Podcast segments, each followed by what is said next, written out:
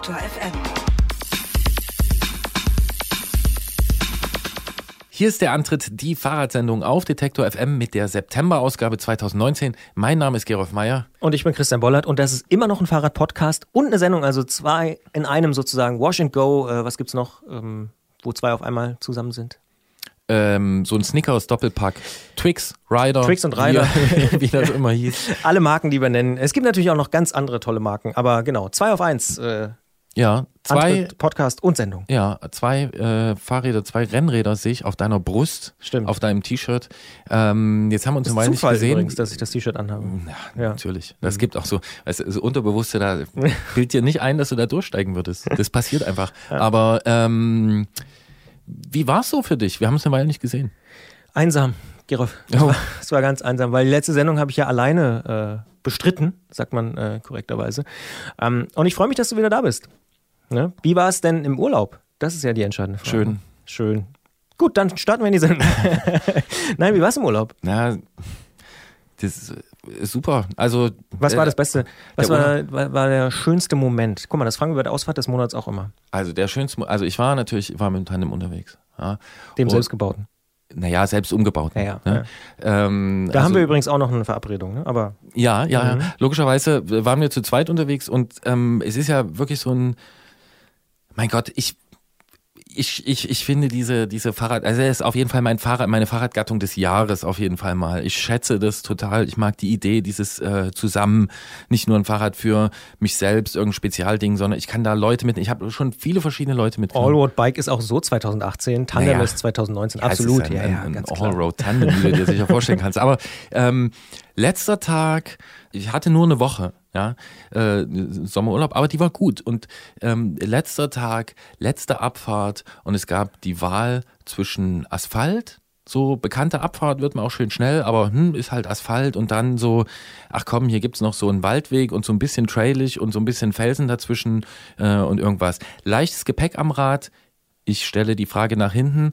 Nach hinten wird mir deutlich gesagt, wir fahren Waldweg und dann ja, eine Strecke, die ich das letzte Mal mit dem Mountainbike runter bin, dann sind wir da mit dieser, mit dieser Karre runtergefahren und es geht und es macht Spaß und man hat nicht das Gefühl, man fällt da auseinander und fliegt runter und alle finden es gut. Alle zwei, die drauf sind. Es ist einfach geil. Es ist halt wirklich, Ich habe auf jeden Fall ein Bild vor Augen, muss ich sagen, wie du da so runterschepperst irgendwie. ja, es ist nicht mal so scheppern. Also, das Gerät ist auch, das liegt sehr ruhig, es fährt sehr gut und, und, und das ist einfach dieses, das ist was anderes, wenn du Sachen so direkt teilst. Das ist einfach cool. Also, ich, ja. Gerolf, der Tandem-Fan. Damit steigen wir ein in diesen Podcast. Schon immer. Ich habe mir früher, als es noch, als, das muss kann, kann ich noch kurz sagen, als mir, äh, als, als man noch Bilder und Buchstaben auf Papier gedruckt hat, da habe ich mir früher immer von einer großen amerikanischen Tandemfirma, von der Firma Santana, wenn ich das hier sagen darf, ähm, Wer wir schon Wash and Go und Twix und Reiter genau, genannt und haben. Reiter. Es gibt auch noch Commotion und irgendwie Landshark und andere. Aber die hatten immer einen Katalog und da drin waren so Tandem-Geschichten. Ähm, ich habe mir diesen Katalog immer schicken lassen, weil ich mir diese Geschichten dann durchgelesen habe und das irgendwie so, das hat mich schon immer äh, so fasziniert. Gerade das, was dann so passiert, wenn man da zusammenfährt und so. Da habe ich früher da gesessen und habe äh, da gelesen und habe geträumt, so einmal ein geiles Tandem haben. Tandem, auch zwei Fahrräder in einem, wenn man so will. Und ich habe auch zwei Fahrräder in einem auf meinem T-Shirt. Also es ist wirklich zwei in eins ist heute das große Motto. Wir äh, freuen uns auf diese Stunde und diese Sendung. Krass. Ich gebe einen Tipp, zwei Studios in einem. Bis gleich.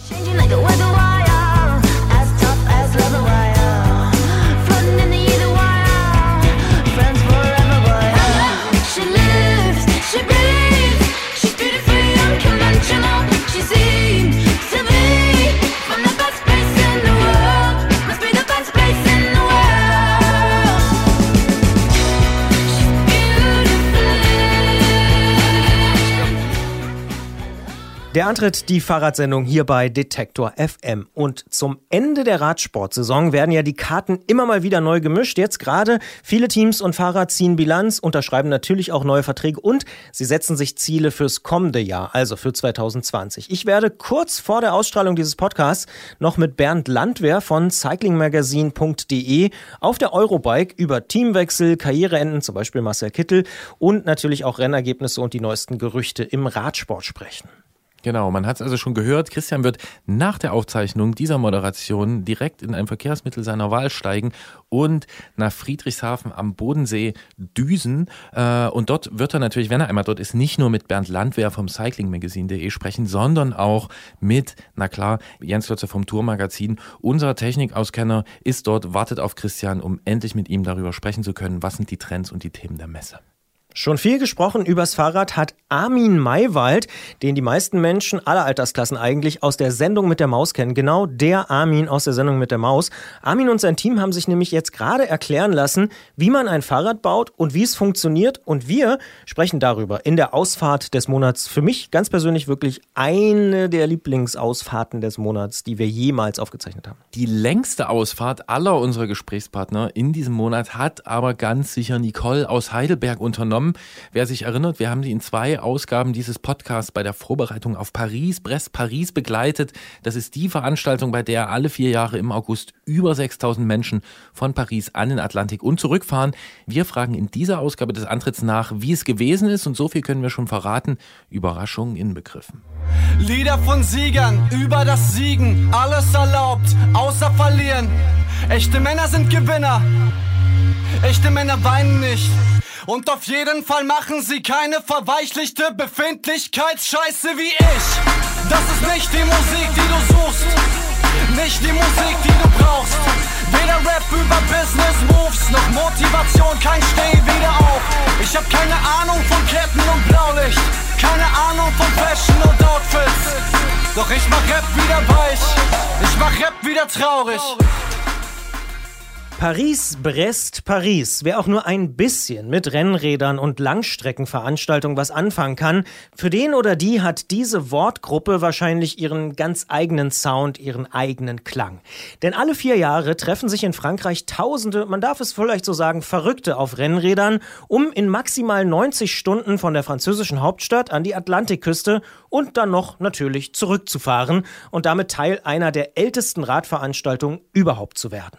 Mit Nicole aus Heidelberg haben wir in diesem Jahr bereits zweimal über ihre Vorbereitungen für Paris-Brest-Paris 2019 gesprochen, das Mitte August stattgefunden hat. Für diese Ausgabe des Antritts haben wir uns natürlich vorgenommen, mit ihr darüber zu sprechen, wie es so gewesen ist. Als wir uns dann zum Telefontermin mit ihr verabredet haben, haben wir erfahren, Nicole ist gar nicht in Paris an den Start gegangen. Warum es so gekommen ist und warum dieser Umstand trotzdem etwas mit einer wirklich sehr langen Langstreckenfahrt zu tun hat, darüber sprechen wir jetzt mit ihr. Wir sagen Hallo in die Nähe von Rostock, denn da ist Nicole gerade im Urlaub. Hallo. Hallo Nicole, beschreib doch mal bitte die Situation, in der du dich entschieden hast, nicht bei Paris, Brest, Paris anzutreten. Wo bist du da gewesen und was hat den Ausschlag gegeben? Also ist, äh, ich kann es gar nicht mehr so ganz genau sagen, was der Moment war. Es hat sich so ein bisschen angebahnt. Du hast ja schon angekündigt, ich habe ja noch eine andere Langstreckensache gemacht und damit war ich eben noch beschäftigt. Und die wäre in meiner Wunschvorstellung am 11. August zu Ende gewesen. Gemütlich Zeit, noch irgendwie nach Paris zu gondeln und sich ein bisschen zu regenerieren, aber ich steckte da halt äh, irgendwie noch mittendrin am Schluss. Hat eine Woche länger gedauert, als ich es mir so äh, ge- gedacht hatte. Und ich war dann noch zu sehr damit beschäftigt, das jetzt erstmal abzuschließen, wo ich gerade drin bin. Und ähm, so im Hinterkopf war, das wird nicht mehr klappen. Das klappt vermutlich nicht mehr. Vor allem, weil sie es am Ende so ein bisschen für mich gezogen hat und die Beine so schwer waren und äh, ich mir gar nicht mehr vorstellen konnte, nochmal jetzt 1200 Kilometer abzurocken. Ähm, ja, also letztendlich, als ich dann quasi meiner ersten Fahrt dann zu, äh, am Ziel angekommen bin, da habe ich gesagt, nee, ich steige jetzt erstmal nicht mehr aufs Fahrrad. und letzten Endes war es im Ziel, dass ich gesagt habe, ich kann jetzt nicht nochmal nach Paris fahren. Wäre auch zeitlich schwierig gewesen. Hätte ich direkt los müssen mit dem Zug. Weil man ja einen Tag davor hat man ja die Registrierung. War das diese Hanse-Nummer? Das war nicht die Hanse-Nummer. Also wir haben vorher gesprochen und dann bin ich im Juni durch Dänemark gefahren. Das hat super geklappt. Also das waren die 1360 Kilometer. Die habe ich in fünf Tagen äh, bewältigt. War super zufrieden. Ast rein. Aber das äh, lag auch ein bisschen an Dänemark. Die sind einfach so von der Infrastruktur her ist es total genial, da mit dem Rad äh, zu fahren. Also erstens war das Wetter ganz angenehm, war nicht zu heiß und äh, es war sonnig und so. Und dann haben die Supermärkte sonntags geöffnet. Die Leute sind alle super freundlich und man findet gut so Übernachtungsplätze, sogenannte Shelter nennen die sich. Und das war, das hatte ich eigentlich als Vorbereitung für Paris, Brest, Paris und jetzt eben auch für das längere Ding so gesehen, weil mit draußen übernachten und so, Schlafsack und Bivi, das war da sehr luxuriös, weil die so, so Hütten haben, die man ganz bequem finden kann. Und dann ist, war die jetzt bei mir auch immer frei äh, und kein anderer Wanderer oder sowas lag da drin rum. Und ähm, ja, genau, das hat ganz toll geklappt. Äh, Ja, Jetzt, jetzt hat Christian hier natürlich äh, seine Angel ausgelegt. Er weiß natürlich, dass es nicht um die äh, um das äh, äh, um das Hanse Gravel äh, ging und wir müssen jetzt auch aufpassen, dass wir jetzt nicht von drei Rennen oder drei Veranstaltungen inzwischen sprechen. Wir haben ja vorher schon zweimal hier über Paris Brest Paris und deine Teilnahme ähm, da gesprochen und du hast immer sehr vorfreudig gewirkt. Wie hast du dich gefühlt, als du dann entschieden hattest, okay, ich mache das nicht mehr, ich steige jetzt nicht noch schnell in den Zug und mache dort die Registrierung, sondern für mich ist jetzt hier Schluss. Dieses Ziel erreiche ich nicht. Also eigentlich war es Erleichterung, weil ich eben schon ziemlich äh, schachmatt war von, äh, von der anderen Fahrt. Äh, Die hat eben 4000 Kilometer gedauert und äh, ja, ich habe äh, das beides geplant. Das waren zwei ganz unterschiedliche Sachen. Ähm, Paris, Brest, Paris deswegen, weil es einfach so ähm, die Initialzündung für mich war. Als ich diesen Film gesehen habe, äh, damals, darüber haben wir, glaube ich, beim ersten Gespräch gesprochen, das war eben eine Dokumentation über das äh, letzte Paris, Brest, Paris äh, Rennen oder die letzte Fahrt. Und die, das fand ich eben so nachdrücklich und so einprägsam, dass ich dachte, so, da, da muss ich, da muss ich dran teilnehmen. Und in der Zwischenzeit ist aber so viel passiert und andere Sachen sind auch noch gelaufen, dass da eben noch dieses andere Rennen stattfand. Und das wollte ich nun auch unbedingt machen, als ich gesehen habe, wo die Checkpunkte sind. Äh, Also das war eben, das ist ein- eine Fahrt, wo man so Checkpunkte anfährt und dazwischen die Route selbst plant. Und äh, das hat für mich auch diesen Reiz gehabt, weil ich diese Checkpunkte toll fand und die Richtung fand ich toll, weil es über den Balkan ging und da wollte ich unbedingt hin. Und Paris, Brest, Paris ist eben dieses, dieses Traditionelle, dieses Rennen mit dieser großen Tradition, wo unglaublich viele Menschen dran teilnehmen und es eben durch Frankreich durchgeht und die Leute da eben sehr enthusiastisch die Fahrer unterstützen, wenn sie sie auf der Straße sehen. Also so habe ich es mir zumindest vorgestellt und äh, ich denke, so, so war es dann, glaube ich, auch. Also so ein bisschen habe ich es ja auch noch miterlebt, weil ich auch ein bisschen durch Frankreich gefahren bin. Ja, also zwei ganz unterschiedliche Sachen und ich wollte dann halt irgendwie beides und das kann man so gemütlich entscheiden, wenn man zu Hause rumsitzt und entspannt und ausgeruht ist, dass man denkt, ach, das könnte ich doch beides einfach schaffen. Bestimmt geht es irgendwie. Äh, so mit einer schönen Portion Selbstüberschätzung vielleicht auch. Aber ähm, ja, das war dann am Ende nicht so. Ich war jetzt nicht ganz so traurig in dem Moment, weil ich wusste, ich kann es einfach nicht mehr. Also das war so sonnenklar dass es für mich jetzt in dem Moment nicht so richtig traurig war. Ich habe dann auch alle, die ich kannte, mitverfolgt. Das konnte man so ein bisschen machen. Man konnte quasi die Namen eingeben auf dieser Seite und konnte dann sehen, an welchen Kontrollstellen jetzt die schon überall äh, gewesen sind und so. Und da habe ich alle Namen und es waren am Ende ganz schön viele, die ich mittlerweile kenne, die da mitfahren, äh, dass ich die alle eingegeben habe und verfolgt habe, was die so machen. Und ja, das war für mich aber auch voll okay, weil ich dachte, in vier Jahren kommt's nächste und vier Jahre gehen so schnell rum. Nicole aus Heidelberg hat sich akribisch auf Paris, Brest, Paris vorbereitet. Das Langstreckenbrevet mit tausenden Gleichgesinnten, das nur alle vier Jahre stattfindet. Wir haben sie dabei begleitet und weil das hier das echte Leben ist, kann eben auch mal sowas passieren. In diesem Jahr ist Nicole nicht in Paris an den Start gegangen. Wir möchten im Podcast-Teil dieses Gesprächs wissen, wie es stattdessen beim Transcontinental Race gelaufen ist. Wir können dem Kind ja auch mal einen Namen geben. Denn in Brest ist Nicole in diesem Sommer trotzdem gewesen. Wir sagen erstmal vielen Dank fürs Gespräch bis hierhin. Danke auch. Ciao. So, jetzt haben wir es eben äh, gesagt. Es ist natürlich das Transcontinental Race gewesen. Du bist da Ende Juli in Varna an der bulgarischen Schwarzmeerküste an den Start gegangen. Was hat dich daran gereizt, das noch zu machen? Du hast eben schon sowas wie Checkpoints erwähnt. Ähm, was war das genau? Also das äh, Transcontinental Race ist äh, ein, äh, ein Rennen, das man selbst, eine Selbstversorgertour, wenn ich es auf Deutsch jetzt sagen soll, und ähm, wo man seine Strecke selbst plant, bis auf bestimmte Checkpunkte, wo man äh, ähnlich wie beim, bei einem Privé, man hat so ein kleines Kärtchen und gibt, macht sich da einen Stempel oder lässt sich da einen Stempel reinmachen. Und dann noch zusätzlich gibt's so bestimmte Pflichtstrecken, sogenannte Parcours, die man da auch noch bewältigen muss. Ja, und früher ging's immer so von West nach Ost, also ganz am Anfang von London nach Istanbul, das ist ja auch schön plakativ.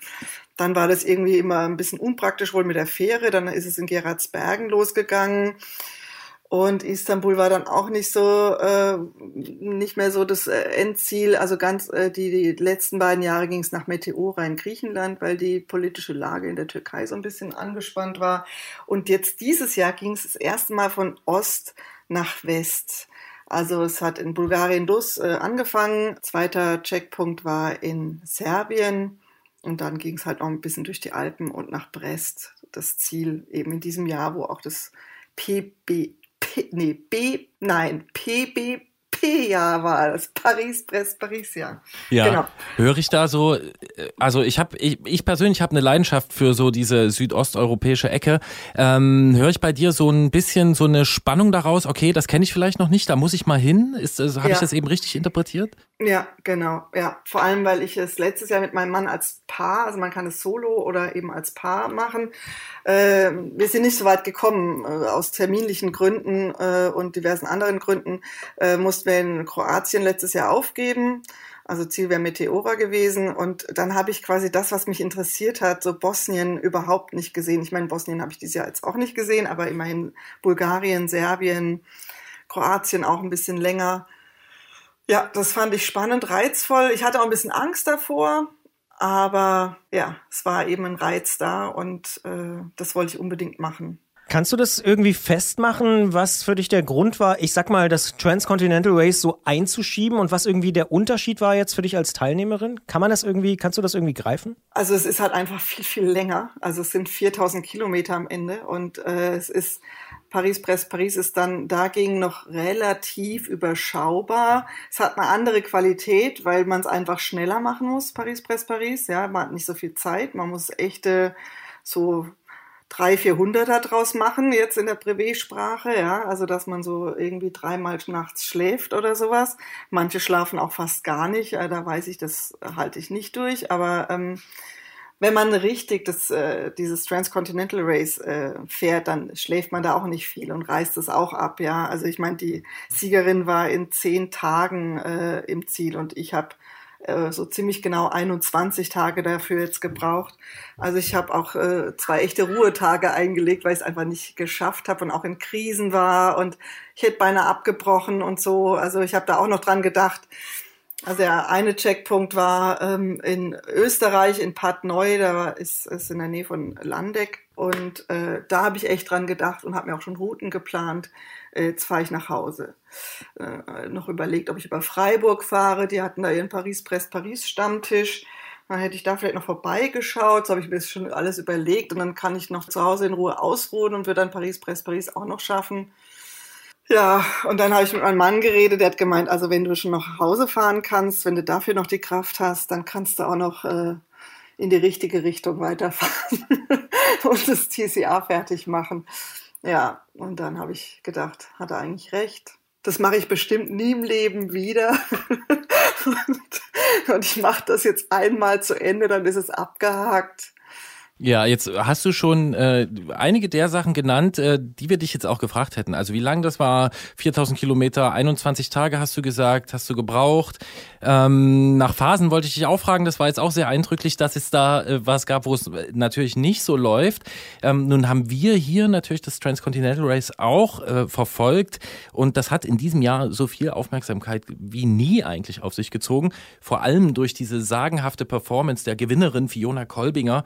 Hast du unterwegs was von diesem Fabelritt und von der medialen Präsenz mitbekommen? Ja, also Mein Mann sagt immer, ich soll, äh, ich soll dann in so einem Rennen soll ich mich nicht um soziale Medien kümmern und einfach fahren. Aber ich bin zu schwach. Also ich habe es verfolgt. Vor allem, weil ich Fiona auch vorher schon verfolgt habe. Wir haben uns einmal in Heidelberg getroffen, als sie da noch gewohnt hat.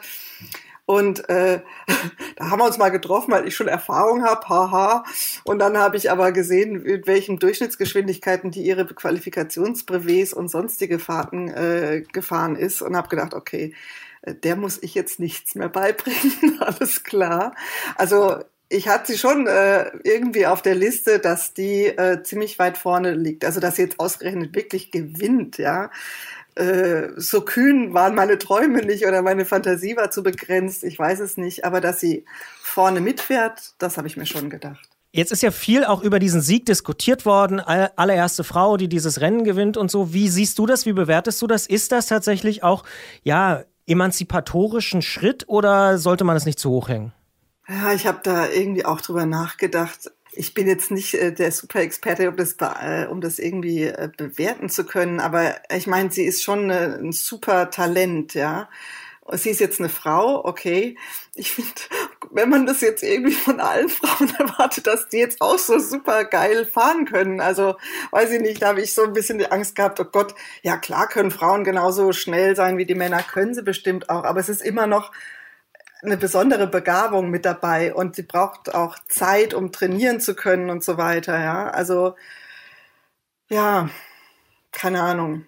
Ja, hast du was von dieser, von, naja, sie war ja dann überall, ne? Es ging durch Agenturen und ähm, es war ja auch zu lesen, dass sie auch unterwegs auf der Strecke quasi schon bedrängt wurde, also von sowohl von, von Medienvertretern als auch von Fans. Ähm, hast du davon irgendwas mitbekommen oder war das nur so? Nur indirekt, also ja, war ja viel weiter hinten dran. Also ich habe das nur über Facebook oder sowas mitbekommen, aber ja. Aber Dotwatcher hatte ich auch und wir da hinten freuen uns immer ganz ganz doll, wenn da welche, wenn da welche plötzlich auftauchen und sagen, hey, super Nicole, du machst das klasse. Denkt man sich, oh, oh ja, ich finde auch, ich mache das klasse. Ah, du meinst, du meinst die Dotwatcher, die dann, al- also die, die schauen und dann genau, wenn du bei ihnen durchs Dorf fährst, an die Strecke kommen und dann. Genau, ja. Also man, man hat ja jede, alle haben ja so einen Sender dabei und Ja, man kann ja klar. jeden, jeder hat eine Nummer, Fiona eben auch, die fährt ganz vorne und natürlich sind die alle begeistert ähm, von ihrer Performance. Es sah ja auch so einfach aus, ja. Und die ist ja auch noch Paris-Brest, Paris gefahren zum Beispiel hinterher. Ja, ja, und ist nach Paris Brest mit dem natürlich, nach, natürlich. Das hätte ich auch, habe ich mir auch so ausgemalt in meiner Fantasie, dass ich das auch kann. Natürlich nicht jetzt äh, von TCI in zehn Tagen. Also das äh, dafür hat es jetzt doch nicht gereicht. Na gut, genau. Ähm, ja, also jeder hat so seinen, seinen Sender und deswegen kann man äh, auch verfolgt werden. Und ähm, ich weiß noch in einem Dorf, das war am Ende von diesem allerletzten Pflichtparcours in Frankreich und es ging nur bergauf, Schotter und es war heiß.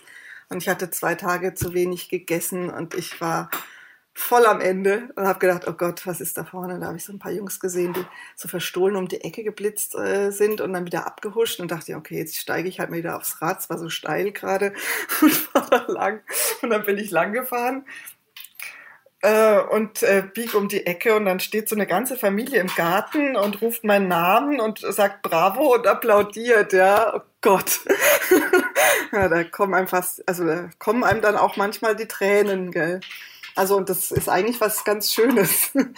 Jetzt ist ja möglicherweise am vergangenen Wochenende das letzte Hochsommerwochenende gewesen. Wie blickst du denn jetzt zurück auf den Langstreckensommer? Mit welchen Gefühlen machst du das? Also war das für dich positiv, sich da so spontan umzuentscheiden? Ja, also es ist ein geiles Gefühl gewesen. Ich bin ja auch in Brest angekommen, bin über diese Brücke gefahren und hatte Tränen. Ich habe geheult wie ein Schlosshund eigentlich, weil ich das geschafft habe. Ja, ich habe es geschafft, mich da durchzukämpfen, diese 4000 Kilometer abzureißen, durch diese Parcours, die zum Teil echt, ich habe geflucht und habe gesagt, ich mache das nie wieder. Das ist zu schwer, es ist zu gefährlich und überhaupt.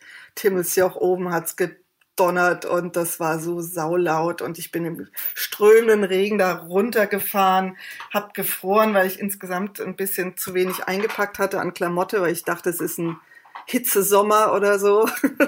Egal. Also ich habe mich da durchgequält durch so schwere Sachen und komme am Ende im Ziel an. Und ich bin so froh, dass ich das zu Ende gemacht habe. Auch wenn ich im Nachhinein klar, ich bin jetzt irgendwie, habe das nicht äh, erlebt, aber Frankreich war trotzdem für mich auch ein schönes Erlebnis, weil so viele Fahrradbegeisterte Leute da wohnen und man das auch merkt. Und selbst in Paris, in dieser, äh, Quatsch, in, in Brest, in der Jugendherberge war es Ziel.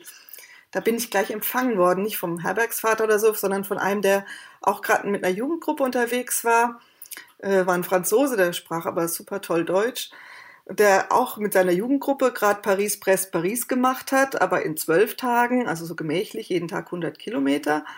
Und äh, der hat mich in Empfang genommen, mir den letzten Stempel gezeigt, wo der ist. Und wir haben geredet und er hat erzählt, ich habe erzählt, ist auch ein Langstreckenradfahrer äh, früher gewesen, jetzt nicht mehr so viel, aber also so diese, dieses Gefühl und das Verständnis füreinander war so da. Und äh, das ist irgendwie was, was Tolles. Also wenn man so Gleichgesinnte äh, trifft und sich mit denen so austauschen kann. Und äh, ja, also Frankreich insgesamt, da, es war so schön da zu fahren. Also es war auch die Hölle, weil jeder äh, so auf Strava und so, dann kriegt man so Motivationsmitteilungen äh, nach seinen Aktivitäten. Ach, jetzt bist du im flachen Frankreich, jetzt geht's schnell nach Hause und so, bist du praktisch schon da und dann merkt man, ich glaube, ich habe jeden Hügel zwischen Grenoble und Brest äh, mitgenommen, der sich mir in den Weg gestellt hat. Es ist überhaupt nicht flach.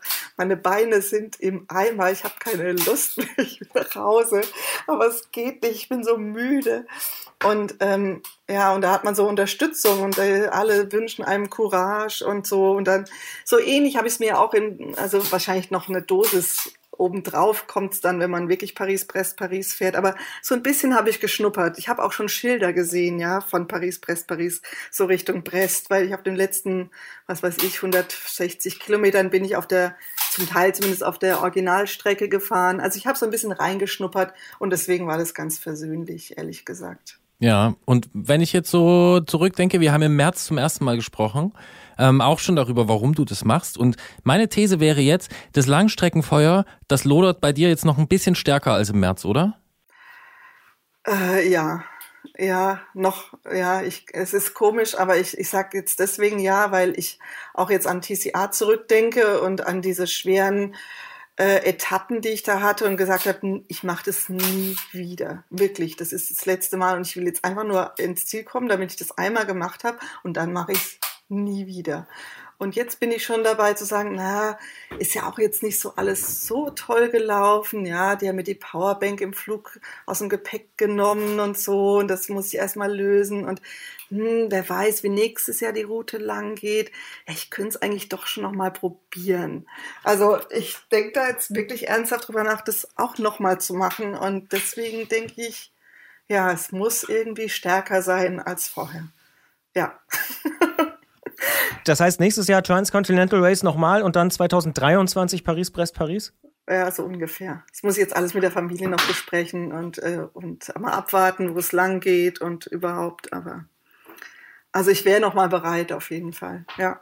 Nicole aus Heidelberg ist bereit dafür, ähm, das Unternehmen Paris, Brest Paris mit dem Übungsrennen Transcontinental Race äh, auch in Zukunft äh, weiter in Angriff zu nehmen. Wir haben Nicole in dieser Saison dabei begleitet und wer gedacht hat, wir sprechen zweimal mit ihr während der Vorbereitung und einmal mit ihr danach, der hat sich getäuscht. Wir haben jetzt einfach dreimal während der Vorbereitung mit ihr gesprochen. Das alles ist die Vorbereitung auf 2023 und wir sagen Dankeschön dafür, dass wir mit dir sprechen konnten darüber. Und Nicole, wenn du mitfährst, dann 2023, dann melde dich auf jeden Fall bei uns. Das mache ich. Super, war sehr schön, dir zuzuhören und ähm, das mitzuverfolgen. Klingt gut, macht Dankeschön. Lust. Danke. Ja, ist auch wirklich ganz toll. Ich empfehle es jedem mal sowas zu machen. Bon Courage. Danke. Shibs on a Friday, pulling up a J-Bob's gas. Two two gal getting moved by two two man. Come off the decks if you can't mix, it's not happening. More time, gunshots in the air like bat, bat, bat, bat. Mad. Book smart with the bars, but I never learned that from school. 16 doing up radio sets, I was spinning up all them fools. Times I would get home late to my mumsy's crib. Simbi, who you with? What have you done? Where have you been? Shit. Tears in my eyes, real tears when Ken got nicked. So kann es gehen, wenn man vom Langstreckenvirus ergriffen ist. Ja, ich muss ehrlicherweise sagen, ich höre das immer mit einem großen Interesse und auch durchaus Begeisterung, aber mich kriegt's nicht so richtig. Ich bin nicht so ein Langstreckenfan, glaube ich. Du schon, ne? Naja, in der Praxis. so mittel. Äh, Es ist so mittel. Also auch da, äh, früher Paris, Brest, Paris Literatur habe ich mir auch besorgt, so was ich so finden konnte, habe das irgendwann entdeckt und fand das so total faszinierend und dachte mir, irgendwann musst du da mal mitfahren. Ähm, einfach weil mich diese, dieses Bild, das war für mich so das Einprägsamste, das Bild der startenden Fahrer und Fahrerinnen, wenn die nämlich losfahren, wenn du in, der, in, in einer dieser Abendgruppen startest, dann müssen da tausende Rücklichter sein. Du weißt, du machst was ganz Verrücktes, aber tausende Leute machen das mit dir. Und ähm, ja, habe ich früher von Das ist geträumt. ja wie Podcasten eigentlich. wie bitte? Ist ja fast wie Podcasten. Tausend Leute machen mit. Hören mit. Ja, ja. Ja, bloß dann müssen die dir alle zuhören oder mir. Aber da machen ja alle irgendwie das Gleiche. Und Auch noch gleichzeitig. auch noch gleichzeitig. Ich, also ich finde es faszinierend, aber ich bin da noch nicht in der Praxis und ich weiß auch gar nicht, ob ich in die Praxis mal komme. So, aber ich spreche gern mit Leuten darüber und ich glaube, ich mag alles, was da so mitschwingt in Frankreich, gerade dort bei Paris, Presse Paris. Das würde ich schon gern mal erleben, diese Stimmung, ja, doch. Ich muss zugeben, ich spreche auch gern mal über Radsport, zum Beispiel auch mit unserem äh, Musikchef Gregor. Der ist eigentlich immer noch viel besser informiert als ich, das muss ich ganz klar sagen. Und bevor ich jetzt äh, dann aufbreche nach ähm, Friedrichshafen zur Eurobike, habe ich mich auch nochmal mit ihm unterhalten, was es da gerade so Neues gibt äh, an ja, ich sag mal, Fahrerwechseln, Transfers. Immer so im August, September gibt's ja so die interessanten Neuigkeiten. Und wir werden darüber reden. Zum Beispiel das Team Ineos, hier Toursieger Bernal, die haben sich jetzt noch den Giro-Sieger geholt und so. Also da sind jetzt die absoluten Megastars. Dann Bora, Hans Grohe hat sich Lennart Kemner, eines der deutschen Super-Klettertalente irgendwie gesichert. John Degenkolb wird das Team wechseln und so weiter. Also wir werden ein bisschen darüber reden, was gerade so los ist in der Radsportszene. Einige Teams wird es nächstes Jahr auch nicht mehr geben, beispielsweise. Das machen wir mit Bernd Landwehr. Ich treffe ihn auf der Eurobike. Ja, und du kannst dir für nächstes Jahr schon mal notieren, du kannst ja Gregor mitnehmen zur Eurobike, dann könnte er noch besser sprechen und vielleicht könnte er dann auch im Auto oder im Zug oder wie auch immer ihr da hinkommt, dann könnte er schon so für einen Podcast noch so, ein, so eine richtig harte, lange Fachsimpelei hier noch so über Bande einspielen. So als Bonustrack. Ja, okay, kommt auf einen Ideenzettel. Jetzt hören wir aber erstmal, was du ähm, erzählst auf der Eurobike, wovon wir noch gar nicht wissen, was es ist.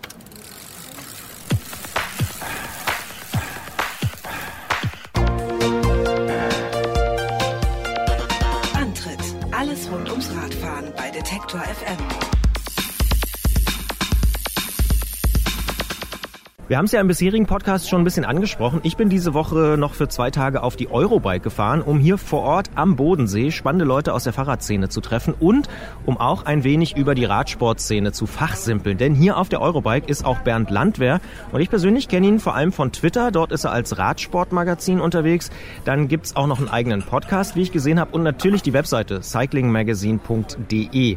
Was ich persönlich sehr schätze übrigens sind die Twitter-Tagebücher von großen Rundfahrten, wie gerade zum Beispiel von der Vuelta mit John Degenkolb. Bernd Landwehr ist auf jeden Fall einer der besten Auskenner im Radsport, würde ich mal so vermuten. Und ich freue mich, dass wir jetzt Anfang September über die vielen bereits feststehenden Wechsel und Veränderungen im Fahrerfeld sprechen können. Hallo Bernd erstmal. Hallo. Nach der Tour de France werden ja traditionell die ersten Wechsel dann bekannt gegeben, Anfang August. Da sortiert sich der Radsport so ein bisschen für das kommende Jahr. Im deutschsprachigen Markt hat der Wechsel von Lennart Kemner zu Bora Hans Grohe ziemlich viel Aufmerksamkeit bekommen. Kann man sagen, dass man dort sehr konsequent an einer immer stärker werdenden Mannschaft arbeitet? Bei Bora Hansgrohe glaube ich schon, dass man das sagen kann.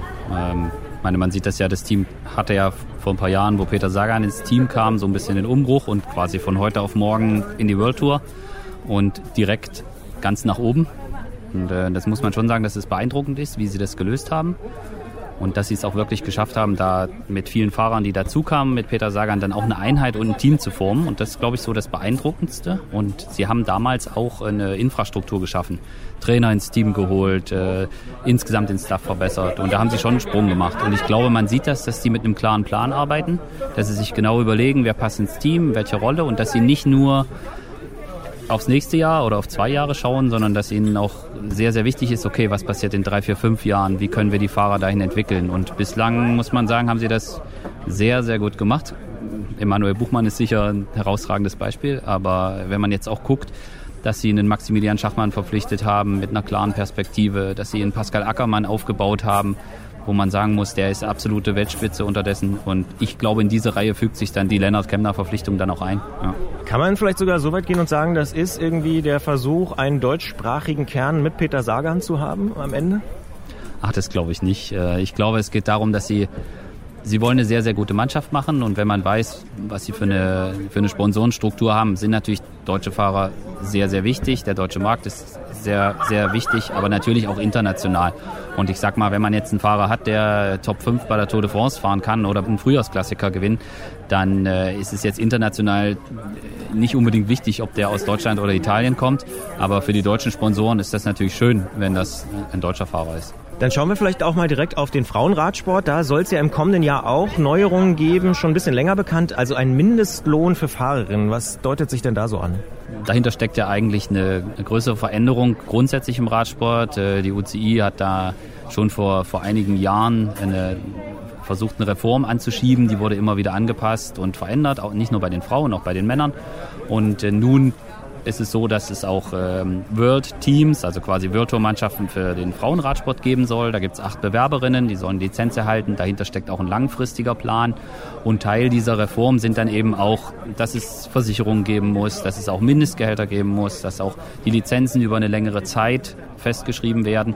Die Idee dahinter ist, dass man versucht, den Frauenradsport weiter zu professionalisieren. Man sieht, dass es einen Aufschwung gibt. Es gibt immer mehr Rennen auch im Fernsehen zu sehen. Die sind teilweise sehr, sehr unterhaltsam. Ähm, Und jetzt versucht man halt, das Ganze auch noch ein bisschen professioneller zu machen. Und man muss aber auch da beide Seiten betrachten. Es gab jetzt auch relativ schnell wieder Kritik. Im ersten Moment klingt das toll, Mindestgehalt und so weiter. Und jetzt gab es Mannschaften, die gesagt haben, ja, das mit dem Mindestgehalt ist schön und gut, aber wenn wir das zahlen, haben wir als Team große Schwierigkeiten überhaupt zu bestehen. Und da muss man dann auch sagen, okay, ähm, das, diese Kritik kann man, kann man verstehen. Auf der anderen Seite muss man vielleicht auch irgendwann einen Weg, einen Weg bestreiten, ähm, der es ermöglicht, dass der Frauenradsport auch, ich sag mal, den Stellenwert bekommt, den er verdient hat. Jetzt ist ja Radsport allgemein ähm, ein Sport, der sehr stark auch von, von Partnern und Sponsoren abhängt. Ähm, was wir im Frauenradsport auch beobachten, wenn man sich da mal die Szene so anschaut, ist, dass da viele Marken auch wieder auftauchen, die beispielsweise im Männerradsport eine Rolle spielen. Sunweb, Track zum Beispiel. Begrüßt du das, dass die auch das aufbauen? Könnte das vielleicht sogar ein Weg sein, dass viele oder alle Männerteams auch Frauenteams dann haben? Ja, also mit Movistar und FDG gibt es ja noch mehr Beispiele. Grundsätzlich finde ich das eigentlich ganz gut und äh, vielleicht kann das ja, also abgesehen davon, dass man da auch logistisch Vorteile von haben kann, wenn man bestimmte Bereiche von so einem Team sowieso hat, dann kann man das auch für Frauen und Männer mitmachen. Grundsätzlich wäre es, glaube ich, vielleicht sogar wünschenswert, dass wenn ein Sponsor in den Radsport einsteigt, dass es dann irgendwann vielleicht auch so ein Stück weit normal ist, dass man sagt, okay, ja, wir machen das nicht nur für Männer, sondern wir machen ein Frauenteam mit. Dass das ganze Thema komplex ist und dass man auch immer gucken muss, wie viel Budget an welcher Stelle und wie lohnt sich das. Und das ist ja im Endeffekt das, was Sponsoren immer hinterfragen. Sie, sie sagen, wir geben da Geld für und die Währung, die man dafür kriegt, ist Aufmerksamkeit. Und was bringt uns an welcher Stelle wie viel Aufmerksamkeit? Das entscheidet dann darüber, wo sie ihr Geld gerne platziert haben möchten. Aber grundsätzlich finde ich das eigentlich ganz gut, diese Entwicklung. Und man muss jetzt mal gucken, wie das weitergeht. Wenn man jetzt mal auf die Wechsel guckt und auf die spektakulären Schlagzeilen, die wir so die letzten Wochen gesehen haben, dann ist da neben De Königin Quickstep sicher ein großes Team Ineos, also früher Sky, das bekannteste Team der Welt, könnte man wahrscheinlich sagen, schon allein eben wegen der vielen Tour de France Siege. Dort scheint man jetzt so sehr auf Nummer sicher gehen zu wollen, denn neben Froome, Thomas und Bernal haben sie jetzt noch eben den Giro-Sieger 2019 äh, Carapaz dazu geholt. Ist das dann das Über-Rundfahrt-Team? Ich glaube, das waren sie die letzten Jahre schon und dieses Jahr waren sie das erste Mal nicht so stark und dann wurde es direkt interessant. Ob man da jetzt wirklich sagen kann, dass äh, der Verlauf der Tour de France hing wirklich damit zusammen ist, müsste man tiefer in der Analyse einsteigen, aber ich glaube, das haben sie schon seit Jahren so gemacht. Sie haben ein klares Ziel. Das Ziel hieß bis jetzt immer der Toursieg. Alles andere war mehr oder weniger egal auch wenn sie bei den Klassikern extrem stark waren und auch bei anderen Rundfahrten. Aber das Ziel war die Tour de France und sie wollen halt sicherstellen, dass sie auch nächstes Jahr und übernächstes Jahr die Tour de France gewinnen und sie suchen sich die beste Mannschaft raus. Ich fand jetzt die Verpflichtung von äh, Richard Carapaz weniger überraschend, also dem Tiro-Sieger. Wenn man bedenkt, dass Chris Froome schwerer Sturz und Jaron Thomas, die sind auch nicht mehr die Jüngsten. Das heißt, man muss auch da überlegen, okay, wann gehen wir mit welchem Kader den nächsten Schritt? Und äh, das, da glaube ich, passt der, der Carapaz ziemlich gut rein. Also es könnte eher so eine Doppelspitze jüngeren Ausmaßes sein, sozusagen. Doppelspitze jüngeren Ausmaßes klingt gut. Ich glaube, mit Igen Bernal haben sie den Fahrer, der die Chance hat, die Tour de France zu dominieren die nächsten Jahre. Wenn man sich anschaut, wie weit er ist, auch vom, von dem, wie er sich bewegt, was er tut, äh, wie, wie, wie er Rad fährt, das ist extrem beeindruckend. Da sehe ich kommen vielleicht noch ein paar Raketen jetzt, aber das ist schon jemand, der die Chance hat. Und wenn man dann schafft, da ein Team drumherum aufzubauen, was in den Bergen extrem stark ist, ich meine, die haben auch noch Fahrer wie den Sosa und also das ist, das ist schon eine krasse Truppe. Und äh, dass man dann sagt, ja, mit Carapaz und vielleicht macht man es aber auch so, dass man Carapaz erstmal ähm, eine andere Rundfahrt bestreiten lässt. Das hängt dann davon ab, wie die sich aufstellen. Ja. Das sagt Bernd Landwehr vom cyclingmagazine.de im Gespräch hier auf der Eurobike. Wir sprechen gleich im Podcast noch ein bisschen weiter im Bonustrack, aber an dieser Stelle schon mal vielen Dank für das Gespräch. Bitte gern. Und zack, schwuppsdiwupps sind wir auch schon im Podcast Bonustrack. Äh, wer also die lange Version hört, der kann jetzt noch ein bisschen weiter äh, mit uns einsteigen in die ja, verrückte Welt der Transfers 2019 im, in der Fahrradszene. Denn was ja auch ganz spannend ist, äh, jetzt gerade läuft ja noch die Vuelta, aber in Spanien passiert was ganz Spannendes bei Movistar. Denn da gehen mit Landa, Carapaz, den wir ja gerade schon angesprochen haben, und Quintana gleich drei relativ große Namen. Das ist in der Tat sehr, sehr spannend zu verfolgen. Ähm, auch weil sie, weil man die Auswirkungen dieser Transfers auch im Rennen beobachten kann. Sie sind sich da nicht mehr so ganz grün. Ich glaube, dass es ein wichtiger Schritt für das Team ist, sich zu verändern. Ich glaube, dass man hat mit Nairo Quintana große Siege eingefahren, äh, Giro, Vuelta gewonnen, bei der Tour Etappensiege geholt, vergangenes Jahr, dieses Jahr. Das sind schon große Erfolge, aber ich glaube jetzt so, jetzt braucht es einen Umbruch. Sie haben viele junge Fahrer und mit jemandem wie Alejandro Valverde im Team hat man immer eine Kapitänsrolle mehr oder weniger besetzt und irgendwie deutet sich ja nicht an, dass er jetzt sofort aufhören möchte, Rad zu fahren. Und jetzt steht das, glaube ich, an und ich glaube, das war einfach ein, ein relativ logischer Schluss, dass man sagt, okay, ich glaube, dass Richard Carapaz das Team verlässt, das hätte man sich anders gewünscht. Da hätte man schon gehofft, dass er bleibt. Und äh, bei Mikel Landa, es zieht sich ja so ein bisschen durch seine Karriere durch, dass er ein Team verlässt, um Kapitän zu werden und dann klappt es aber irgendwie doch auch nicht so immer richtig. Und ja, aber ich glaube, sie haben, also Movistar hat, steht vor einer großen Veränderung, das ist richtig, aber ich glaube, sie haben auch eine riesige, riesige Chance. Sie haben junge, hungrige Fahrer, der der junge Soler, der ist extrem stark, äh, Paris-Nizza schon gewonnen und jetzt haben sie auch noch Enric Mas verpflichtet, ein Riesentalent. Also auch da geht die Mannschaft einen Weg, dass, dass sie sich verjüngen und ich glaube, das war jetzt auch dringend, dringend an der Zeit. Wenn man jetzt mal international so weiterschaut, dann gibt's auch noch Jumbo Wismar. Ich persönlich habe so das Gefühl, dass sie quasi die niederländische Bora-Hans-Grohe-Strategie so ein bisschen verfolgen. Also niederländischer Kern mit internationalen Stars. Teilst du die Analyse? Also sie haben Tom Dumoulin verpflichtet mit dem klaren Ziel und das finde ich auch toll, dass sie das sagen. Sie wollen ebenbürtig mit Ineos sein. Sie wollen sie angreifen. Sie wollen versuchen, die Tour zu gewinnen oder sie wollen grundsätzlich versuchen, Grand Tours zu gewinnen, aber natürlich in erster Linie die Tour. Ich glaube, dass, dass das Team Jumbo Visma eines der interessantesten Projekte ist, die es überhaupt im Profiradsport gibt, weil sie sehr, sehr konsequent arbeiten, sehr akribisch arbeiten. Man konnte das dieses Jahr bei der Tour de France sehen, wie sie sich auf das Mannschaftszeitfahren vorbereitet haben. Sie schaffen es auch in, in, in, in Team Spirit zu erzeugen, was wirklich beeindruckend ist. Wenn man es auch sieht, Toni Martin ist dahin gewechselt, der fühlt sich auf Anhieb wohl in der Mannschaft, äh, bringt sich da voll ein und sie haben auch keine Probleme damit, wenn Steven Größweig und Primus Roglic gleichzeitig starten bei einer Rundfahrt.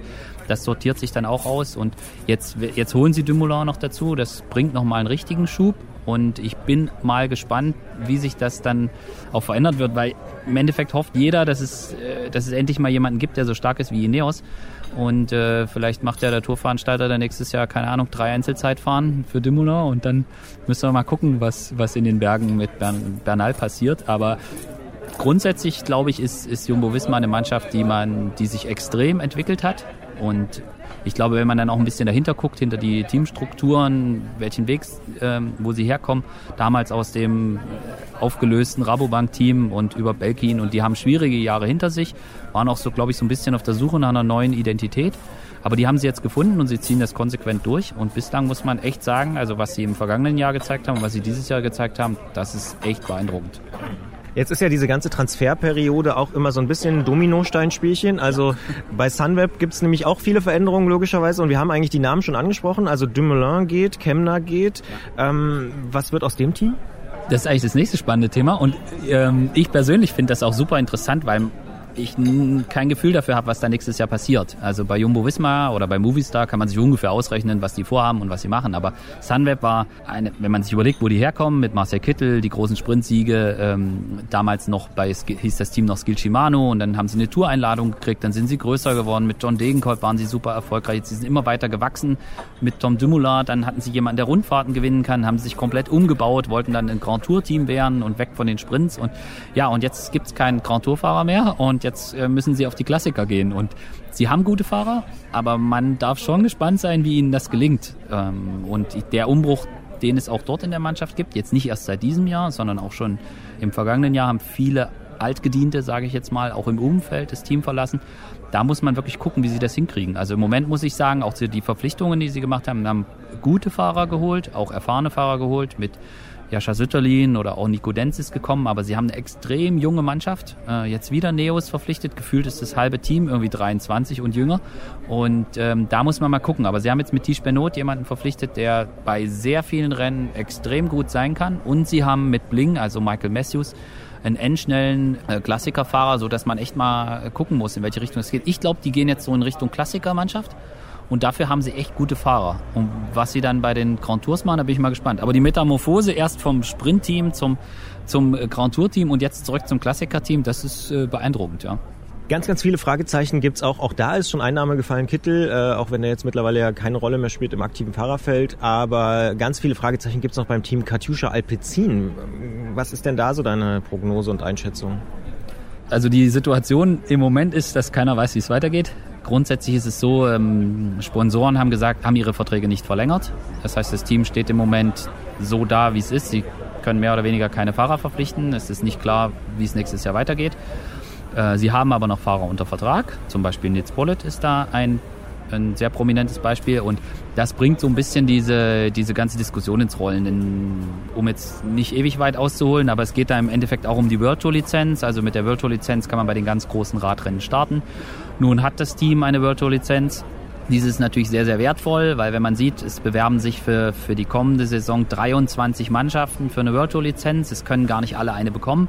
Das heißt, diese, diese Lizenz und gerade mit Nils unter Vertrag ist sie natürlich sehr, sehr wertvoll, weil wenn man jemanden hat, der bei Paris-Roubaix aufs Podium fahren kann, das ist, das ist ein Riesending. Und jetzt versucht man, glaube ich, vom Management äh, vielleicht noch mit einem anderen Team zu fusionieren, um vielleicht doch noch die Infrastruktur zu erhalten, dass es doch noch weitergeht. Und jetzt muss man einfach mal abwarten. Die Lizenzunterlagen müssen bis zum 1. Oktober eingereicht werden und danach wird man gucken, was passiert. Also im Moment gibt es, soweit wie ich zumindest weiß, äh, gibt es keinen anderen Stand, als dass das Management versucht, dass es irgendwie weitergeht, ob eine Fusion oder mit Sponsoren, wie auch immer. Aber äh, dass man jetzt sagt, okay, so wird es nächstes Jahr sein, das wissen wir noch nicht. Es klingt auf jeden Fall so, obwohl die aktuelle Saison ja noch gar nicht zu Ende ist. Die Weltmeisterschaften stehen beispielsweise noch an und auch noch ein paar Klassiker. Ähm, dass 2020 durchaus äh, im Fahrerfeld noch mal einige äh, Wechsel stattfinden und einige Neusortierungen und dass äh, das kommende Jahr auch wieder ein sehr interessantes Radsportjahr sein könnte, oder?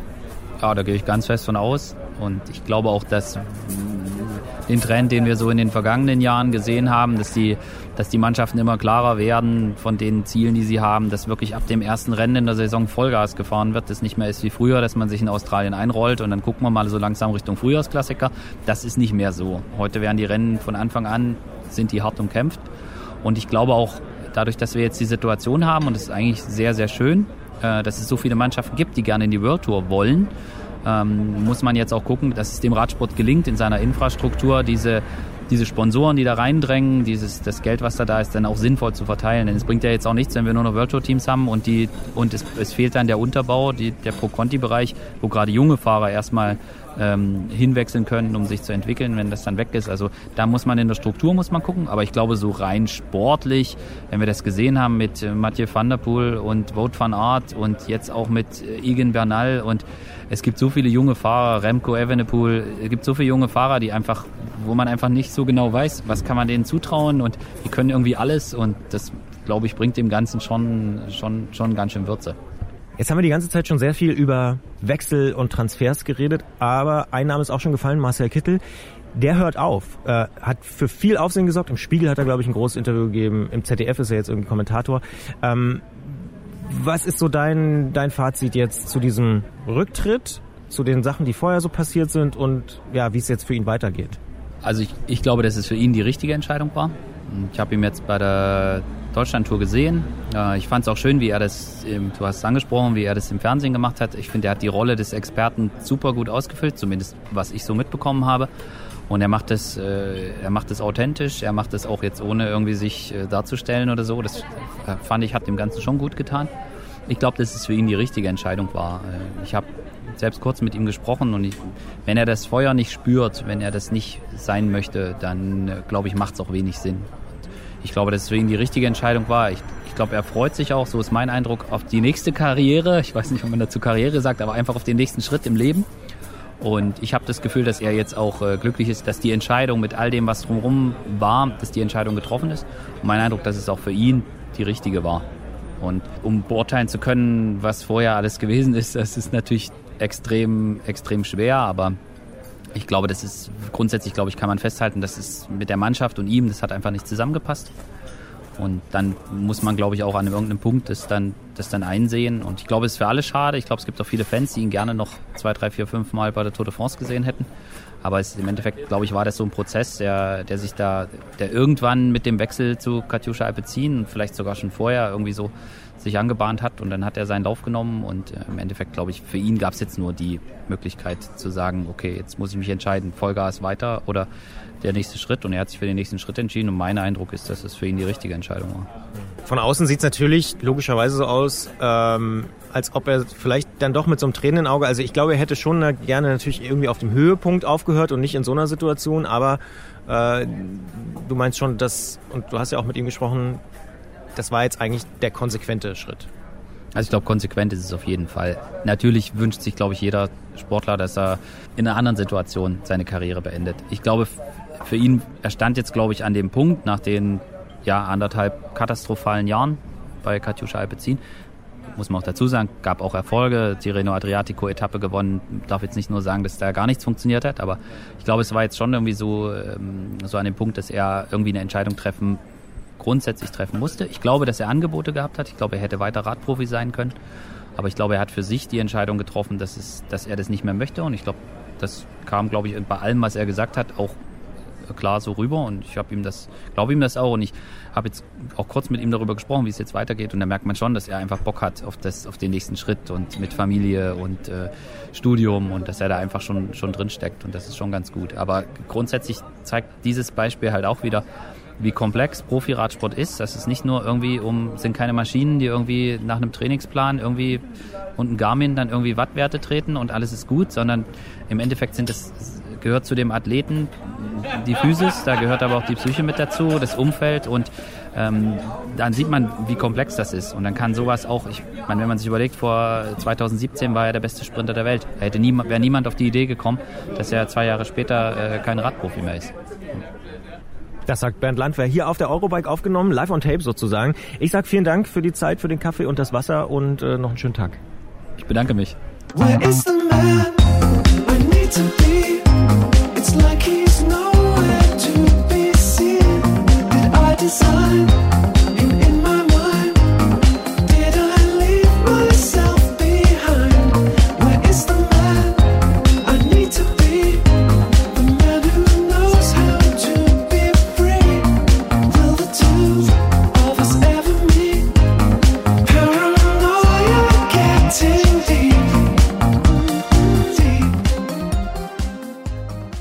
Ja, und weil, wie schon angekündigt, wir diese Moderation aufzeichnen, bevor wir den Inhalt des Gesprächs äh, kennen, kann ich darüber nur mutmaßen. Ich bin mir aber ziemlich sicher, Christian, wenn du das machst, dann wird es gut. Ach, das freut mich aber sehr. Und ich bin mir auch ziemlich sicher, dass es interessant wird, weil Bernd Landwehr hat wirklich einen sehr, sehr kurzen Draht zu richtig interessanten Leuten. Zum Beispiel nur äh, ein Beispiel.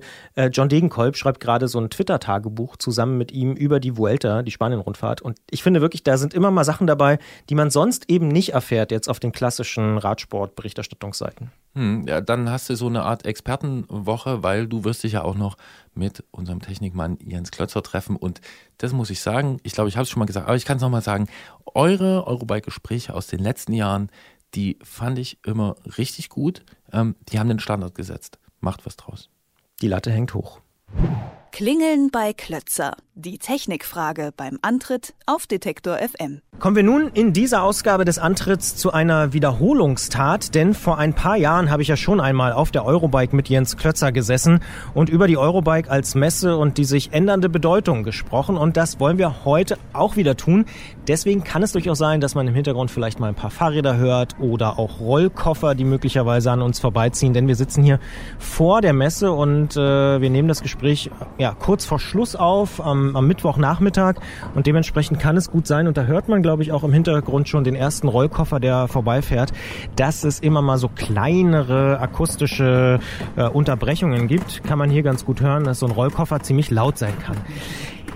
Im Nachhinein zu unserem Gespräch, was wir hier schon mal geführt haben, gar nicht weit weg, ein paar Meter weiter, äh, vor drei Jahren, muss man fast sagen, dass die Analyse von Jens prophetisch gewesen ist, denn er hat damals konstatiert, dass der Termin im September doppelt ungünstig ist. Für die Hersteller ist er eigentlich zu spät, weil durch die Produktzyklen vieles schon im Juni feststeht. Und für uns als Kunden ist er eigentlich zu früh, weil wir die Räder, die wir hier sehen, dann erst 2020 im Laden kaufen können. Danach hat es dann mal eine Terminverschiebung gegeben der weltgrößten Fahrradmesse und damit war dann aber auch irgendwie nicht so richtig jemand zufrieden. Deswegen ist die Eurobike jetzt mittlerweile wieder im September angekommen terminlich und ich freue mich, dass Jens wieder bei mir ist. Wir sitzen übrigens in einer Rikscha. Hallo, herzlich willkommen. Ein bisschen eng ist es, aber gemütlich. Äh, ja, aber wir passen rein. Ähm, hallo. Ich bin nach unserem letzten Eurobike-Gespräch noch relativ oft auf deine Analyse angesprochen worden und auch in den Gesprächen, die ich dieses Jahr geführt habe, spielt es immer wieder so eine Rolle, dieses Dilemma, dieses Zeitdilemma. Wie bewertest du denn die aktuelle Situation der Messe? Ja, schwierig, würde ich sagen. Also ich glaube, die Eurobike steckt so ein bisschen in einer seichten, aber doch spürbaren Abwärtsspirale, aus der sie sich noch nicht so richtig rausarbeiten konnte. Also sie haben es letztes Jahr versucht mit einem früheren Termin, ähm, der im Juli stattfand. Was aber auch nicht richtig funktioniert hat, weil es die, die Hersteller, die weggegangen sind, ähm, nicht zurückholen konnte, sondern eher noch weniger Aussteller da waren. Dieses Jahr ist es wieder im September, weil dann doch viele Hersteller gesagt haben, na ja, dieser Früh äh, Sommertermin nützt uns auch nichts, wir brauchen es als Branchentreff und da ist der Zeitpunkt dann doch irgendwie super.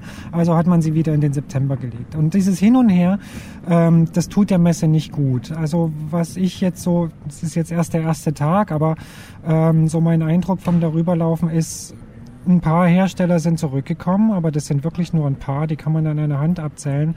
Es sind nicht die zurückgekommen, die man eigentlich vermisst, nämlich wirklich die Großen und die äh, Technologieführer der Branche, die fehlen nach wie vor. Die, vielleicht sind sie in Abwartehaltung und äh, gucken erstmal, was passiert, aber der Messe insgesamt als Schaufenster tut es äh, so erstmal nicht gut, muss man sagen.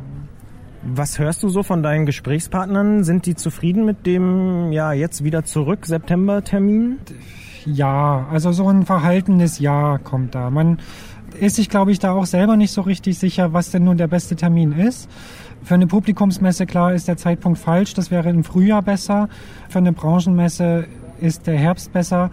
Aber ja, man muss, glaube ich, sehen, ob sich das hier als reine Branchenmesse etablieren kann, weil ohne Publikum funktioniert so eine Messe dann leider auch nicht, wie man hier jetzt feststellen muss. Wieso stellst du das fest? Also ich sehe vor allen Dingen, dass wahnsinnig wenig Publikum da ist. Ähm, auch da bin ich noch ein bisschen vorsichtig, weil es ist der erste Tag. Heute ist es noch wunderbares Wetter.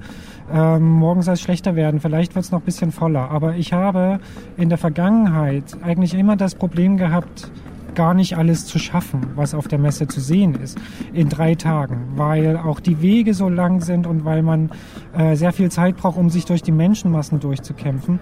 Die sind hier dieses Jahr überhaupt nicht mehr da. Also ich war schon heute Morgen völlig erstaunt, dass kein Stau vor der Messe ist. Die Hallen sind relativ leer.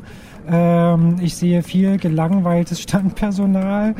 Und äh, ja, das ist und äh, also ja, wenn man wenn man niemanden hat, dem man seine Sachen zeigen kann, dann werden auch die Aussteller irgendwann wieder mehr wegbleiben und das ist dann so eine ja ein Teufelskreis, der sich hier vollzieht und ich bin gespannt, ob man sich da rausarbeiten kann in den nächsten Jahren. Ich persönlich habe das Gefühl, ich bin ja nicht so ein erfahrener Eurobike-Besucher, aber ich habe irgendwie so das Gefühl, dass es dieses Unbehagen mit dem Termin gibt, auch mit den Leuten, mit denen ich so gesprochen habe. Da kommt das tatsächlich immer wieder so raus. Ähm, aber dass es auch äh, so ist, dass, wie du schon selber sagst, viele große Hersteller eben nicht mehr zurückkommen und nicht mehr da sind. Gleichzeitig aber auch gibt es so ein paar Firmen, das äh, sieht man auch, die dann doch irgendwie zufrieden sind und sagen, ach, ich finde es hier ganz gut, ich kann hier Gespräche führen, es sind irgendwie doch alle Leute da oder viele Leute sind da. Also es ist noch dieser Branchentreff, der ist es noch. Ähm, also dieses, kann es sein, dass der Charakter dieses, ich nenne es jetzt mal so Branchenklassentreffens, vielleicht die Überlebenschance ist auch für die Messe? Kurzfristig gesehen ja, und das ist es hier auch noch. Also die Messe ist ja groß geworden mit den Marktführern. Die hatten dann eine Sogwirkung auf, auf alle möglichen anderen Hersteller und eben auch auf Publikum. Ähm, und dadurch ist diese Messe innerhalb ähm, weniger Jahre eigentlich explodiert. Ähm, und davon zehrt sie heute noch. Also das, was sich dann alles etabliert hat, was sich alles entwickelt hat, dieses Forum, dass man sich hier mit Entwicklern, mit äh, Entscheidern trifft, äh, dass man sich mit äh, Menschen trifft, die sonst weit weg in dieser Welt leben, dass man sich mal gegenüberstehen kann. Davon zehrt es noch. Aber ähm, auch das wird immer weniger, wenn immer weniger Aussteller kommen und diese Messe damit an Relevanz verliert, ähm, weil dann kommen auch weniger relevante Leute. Und das ist dann so ein schleichender Prozess. Und äh, das äh, ist, glaube ich, echt eine Gefahr, weil hier wird es schon so ein bisschen deutlich. Natürlich ist das immer noch eine Messe, wo man was zu sehen bekommt. Die Hallen sind ja vollgestopft mit Produkten, ähm, aber es bildet nicht mehr das ab, was draußen passiert. Also es ist eigenartig verschoben. Könnte es vielleicht sogar auch sein, dass für Unternehmen, die sich direkt an Endverbraucher richten, die Messe immer noch attraktiv ist, aber für alle, die wirklich an Händler ran wollen, eben nicht mehr? Ich glaube, dass es ähm, ja für Händler ist es ähm, überhaupt nicht mehr attraktiv, weil die ihre Vorderordern in der Regel alle schon gemacht haben und äh, die jetzt auch sich äh, ja gar nicht mehr orientieren können, weil ähm, weil der ganze Markt gar nicht mehr da ist. Für die Endverbraucher kann es interessant sein, wenn man jetzt mal ausprobiert, wie sich ein E-Mountainbike fährt oder so. Das kann man hier tun. Aber ähm, wenn man sich jetzt konkret für ein Produkt interessiert oder konkret für ein Rad interessiert, muss man echt erstmal nachschlagen, ob das denn überhaupt da ist, weil die Wahrscheinlichkeit ist gering, äh, dass der Hersteller, für den man sich interessiert, hier überhaupt ausstellt. Und äh, ja, deswegen finde ich es auch für die, für, die, ähm, für die Endverbraucher schwierig. Und ähm, die hier am meisten noch mitnehmen, das sind die ganzen Branchenleute eigentlich. Aber dass das ein Treff für die Branche ist, war ja eigentlich nur ein Nebeneffekt von so einer Messe. Und davon allein kann die Messe nicht leben. Das sagt Jens Klötzer mit einem ersten Fazit zur Eurobike 2019. Wir sprechen gleich noch weiter im Podcast Bonustrack und werden wahrscheinlich im Hintergrund noch den ein oder anderen Rollkoffer auch hören, der uns hier akustisch begleiten wird. Dann geht's auch natürlich auch nochmal um das Thema E-Mobilität, E-Rennrad beispielsweise und äh, aber vielleicht auch um Sachen, die möglicherweise dir skurril oder sinnlos vorkommen. Auch sowas soll es ja geben auf Messen. Das also dann gleich im Podcast Bonustrack. Hier aber an dieser Stelle schon mal vielen Dank für das Gespräch. Ja, danke auch, war gemütlich. Und zack, schwuppsiwupps, ohne Rollkoffer im Hintergrund sind wir im Podcast Bonustrack angekommen. Ähm, eine Frage, die sich mir natürlich stellt und auch Gerolf übrigens äh, mir mitgegeben hat, ist die Frage, wie prominent denn das ganze Thema Elektro und vor allen Dingen E-Rennrad auch ist hier. Du hast ja neulich einen Test gemacht. Was ist denn dabei rausgekommen? Ähm, ich habe einen Test von Elektro-Rennrädern gemacht tatsächlich und äh, der war ganz schön ernüchternd. Also ich habe versucht, möglichst vorurteilsfrei an diese Sache ranzugehen und habe mir gedacht, na ja, ähm, jedes Rad, auf das sich jemand setzt, der vorher nicht Rad gefahren ist, ist ein tolles Rad. Ähm, und habe diese Dinge dann einfach mal ausprobiert. Aber ähm, musste dann leider feststellen, dass diese Räder ein echtes Grundproblem haben, nämlich die 25 km/h Beschränkung. Der habe ich so viel Bedeutung bislang nicht beigemessen. Aber wenn man dann mit den Rädern mal fährt, merkt man doch, dass sich beim Rennrad das aller, allermeiste so im Geschwindigkeitsbereich zwischen 25 und 35 abspielt ungefähr. Zumindest wenn man nicht gerade im Hochgebirge unterwegs ist. Und dann ist dieses Rad leider ein ziemlich schwerer Klotz, der noch ein paar LEDs hat, die leuchten, aber sonst nichts kann. Und das verdirbt oder es verleitet so ein bisschen den Spaß am Rennradfahren. Also da können die Werber ihr Versprechen nicht einhalten, die dann sagen, ja, äh, diese Räder fahren sich, wenn sie, äh, wenn sie ohne Unterstützung fahren, wie ein normales Rennrad, weil der Motor auskuppelt und Sitzposition und so weiter. Ein 15 Kilo Rad fährt sich nicht wie ein normales Rennrad. Das ist einfach eine Illusion. Und ähm, ja, dadurch ähm, wird dem, glaube ich, so ein bisschen der Wind aus den Segeln genommen und der Einsatzbereich für diese Räder arg beschränkt, nämlich wirklich auf steile Anstiege, wo die dann Unterstützung bieten, die man sonst nicht hochkommen würde. Wobei, und dann gibt's wieder eine Einschränkung, ähm, man dann echt auf die Akkukapazität achten muss, weil die kommen dann so 1000 oder 1500 Höhenmeter.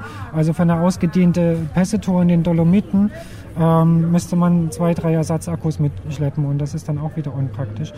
Und ja, das ist schwierig. Und ähm, um in diesen Geschwindigkeitsbereich zu fallen, in der Ebene, da muss das Leistungsniveau so niedrig sein, weil man so leicht auf 25 km/h kommt, dass man sich dann echt die Frage stellen muss, ist dann ein Rennrad noch das Richtige oder doch lieber ein Trekkingbike mit Unterstützung? Ja, deswegen bin ich so ein bisschen skeptisch, was den großen Boom angeht, den sich hier viele erhoffen, äh, die jetzt mit neuen Modellen auf den Markt kommen. Ich glaube kaum, dass in Brandenburg oder Niedersachsen kaum jemand so ein Rad kauft. Aber ja, Bestand haben wird es. Das wird uns eine Weile begleiten, aber eben wirklich nur im Hochgebirge und da, wo es äh, ähm, wo es Sinn ergibt. Am Mont Ventoux zum Beispiel, da gibt es eine große Elektro-Rennrad-Mietflotte. Ähm, da funktioniert es gut. Einmal mit dem Ding hochfahren, äh, wieder runterballern, fertig. Aber ja, so als Mobilitätslösung hat es echt Einschränkungen. Jetzt haben wir viele skeptische Töne von dir gehört. äh, Gibt es auch irgendwas, wo du sagst, wow, hätte ich nicht gedacht oder da hast du genickt oder da warst du begeistert, was du irgendwie so gesehen hast in den letzten Stunden? Hier von der Messe jetzt, ähm, ja, was dann, also was mir ganz gut gefällt, ist ähm, ein Nebeneffekt von diesem Herstellerschwund ist, dass andere Marken in den Vordergrund rücken. Dass andere Ma- Marken die Chance nutzen, hier überhaupt ausstellen zu können, weil der Platz da ist, weil sie es vielleicht auch äh, inzwischen sich eher leisten können. Und man nimmt dann mal so äh, Fahrradmarken wahr, die irgendwie aus der Türkei kommen oder Bulgarien oder aus Serbien. Und das sind so Namen, die hat man noch nie gehört. Ähm, auch wenn die jetzt den deutschen Markt keine Rolle spielen, ist es aber doch ganz interessant, mal so ein bisschen sich anzugucken, wie dann dort auch die Struktur aussieht von den Rädern. Also ähm, was die so für Preispunkte haben und wie die ausgestattet sind. Und äh, das ist so ein, so ein ganz netter Effekt. Und ja, so klein bis Kleinstanbieter, wo, wo man wirklich manchmal überrascht wird, was es doch dann so alles gibt. Also einen sehr interessanten Maßrahmenbauer habe ich auf dem Freigelände gesehen, der vorher völlig untergegangen wäre äh, in der großen Industrie, der jetzt halt hier den Platz hat, sich, äh, sich zu präsentieren. Das ist ähm, ein positiver Effekt der Messe. Gibt es denn auch irgendwas, wo du sagst, das wären Produkte, ähm, die ich mir wünschen würde, die irgendwie hier stattfinden sollen, die vielleicht fehlen auf der Messe? Also gibt es irgendwas, wo Jens Klötzer sozusagen sagen würde, dann würde ich wieder gerne kommen? Ja, natürlich Rennräder im Speziellen und Sporträder im Allgemeinen. Also was mir jetzt hier wirklich stark zu kurz kommt, ist der Radsport. Und das war ja so, ähm, ich sag mal vor zehn Jahren, als das E-Mobility-Thema noch in den Kinderschuhen steckten, war das die Radsportmesse schlechthin. Hier gab es die geilsten Mountainbikes, hier gab es die schnellsten Rennräder, das leichteste, das teuerste. Und das muss man jetzt hier echt suchen. Also die, die Elektroräder sind krass im Vordergrund. Die werden auch an den Ständen von den großen Herstellern, die jetzt noch da sind, werden die in die erste Reihe gestellt. Äh, vor allen Dingen E-Mountainbikes. Und dann gibt es da, weiß ich nicht, zwölf oder 15 verschiedene Modelle von einem Hersteller. Ähm, und dann muss man irgendwie in die hintersten Ecken krauchen, um äh, so, so die Sporträder zu finden das ist so ein bisschen schade. Und ja, und natürlich die wichtigen Hersteller, so die, die Specialized Tracks, Scotts dieser Welt, die Marktführer, die ja einfach auch die, die Benchmark setzen und so ein bisschen zeigen, wo es lang geht.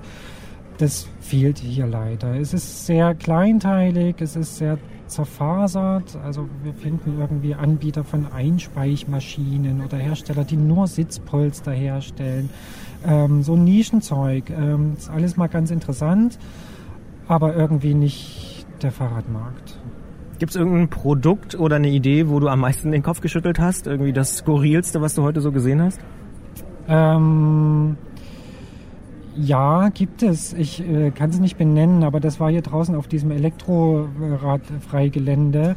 da fährt halt auch all, oder vieles rum, was nicht mehr viel mit Fahrrad zu tun hat. Also die leidigen E-Scooter sind hier inzwischen auch echt ein großes Thema. Allerdings habe ich mit, äh, mit einiger Genugtuung festgestellt, dass sich eigentlich auch gar, keine, gar keiner dafür interessiert. Aber da fahren manchmal echt skurrile Gefährte rum. Also Räder ohne Pedale oder nur ein Rad ohne Lenker und Zeug, wo, wo man irgendwie so mit Gewichtsverlagerung steuert. Also das sind mitunter schon äh, skurrile Gefährte, wo man auch echt erschrickt, wenn, wenn da ein Mensch äh, irgendwie da vorbeisurrt. Teilweise fahren die auch deutlich schneller als 25 km/h. Und ähm, ja, das, das ist skurril. Da schüttelt man schon mit dem Kopf, weil man sich auch nicht vorstellen kann, dass das ein Publikum hat.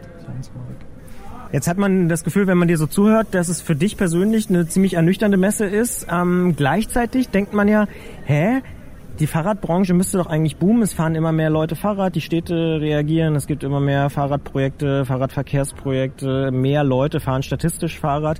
Spricht das auch irgendwie für die Branche? Also erkennt die Branche das vielleicht gar nicht so richtig oder ist sie da auf dem Holzweg oder ist das vielleicht auch nur ein vorübergehender Eindruck und die, die ganze Fahrradbranche muss sich gerade so ein bisschen neu sortieren? Wie, wie schätzt du das ein? Ich glaube, der Fahrradbranche geht es ziemlich gut. Ähm, also vor allen Dingen durch diesen, ähm, durch diesen kräftigen Schub, den die Elektromotoren gebracht haben. Ich habe heute gelesen, dass inzwischen jedes vierte in Deutschland verkaufte Rad einen Elektroantrieb hat und die Umsätze sind damit durch die Decke gegangen. Also der Branche muss es gut gehen.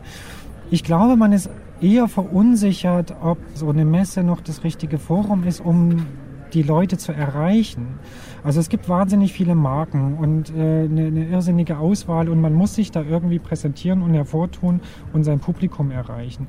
Und das macht man heute eben nicht mehr auf einer Messe. Das Konzept hat sich ja nicht nur in der Fahrradbranche überholt, sondern man geht da, äh, man versucht da irgendwie über andere Marketingstrategien, vor allen Dingen übers Internet, Social Media, Google-Werbung, YouTube, weiß ich nicht, ähm, da Podcasts. die Leute, Podcasts, ganz wichtig, da die Leute zu erreichen, weil man da sehr viel mehr Reichweite fürs Geld bekommt als hier auf einer Messe. Weil der Messeauftritt ist echt teuer und man kann nicht sehr viele Leute ansprechen, sondern nur die, die wirklich da sind. Und das sind hier eben in erster Linie Fachbesucher, äh, denen man sowieso kein Rad verkauft.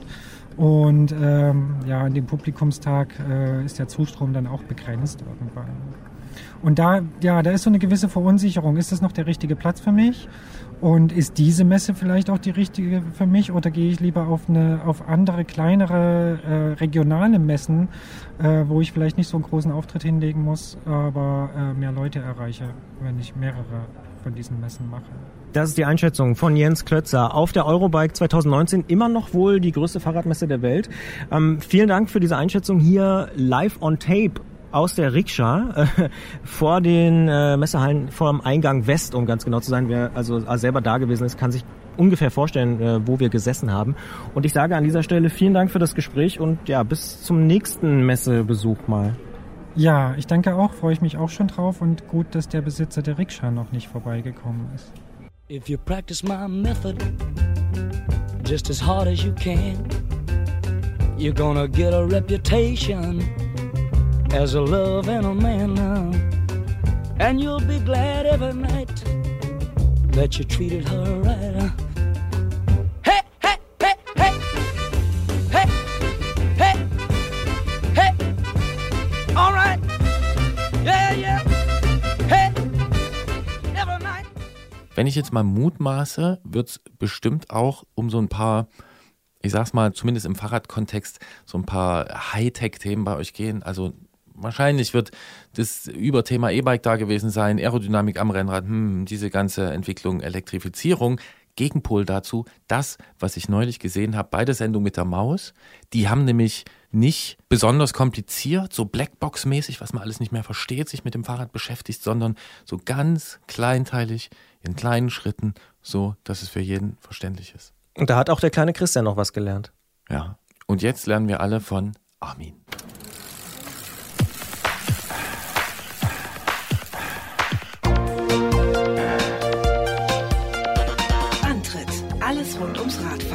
Detektor FM.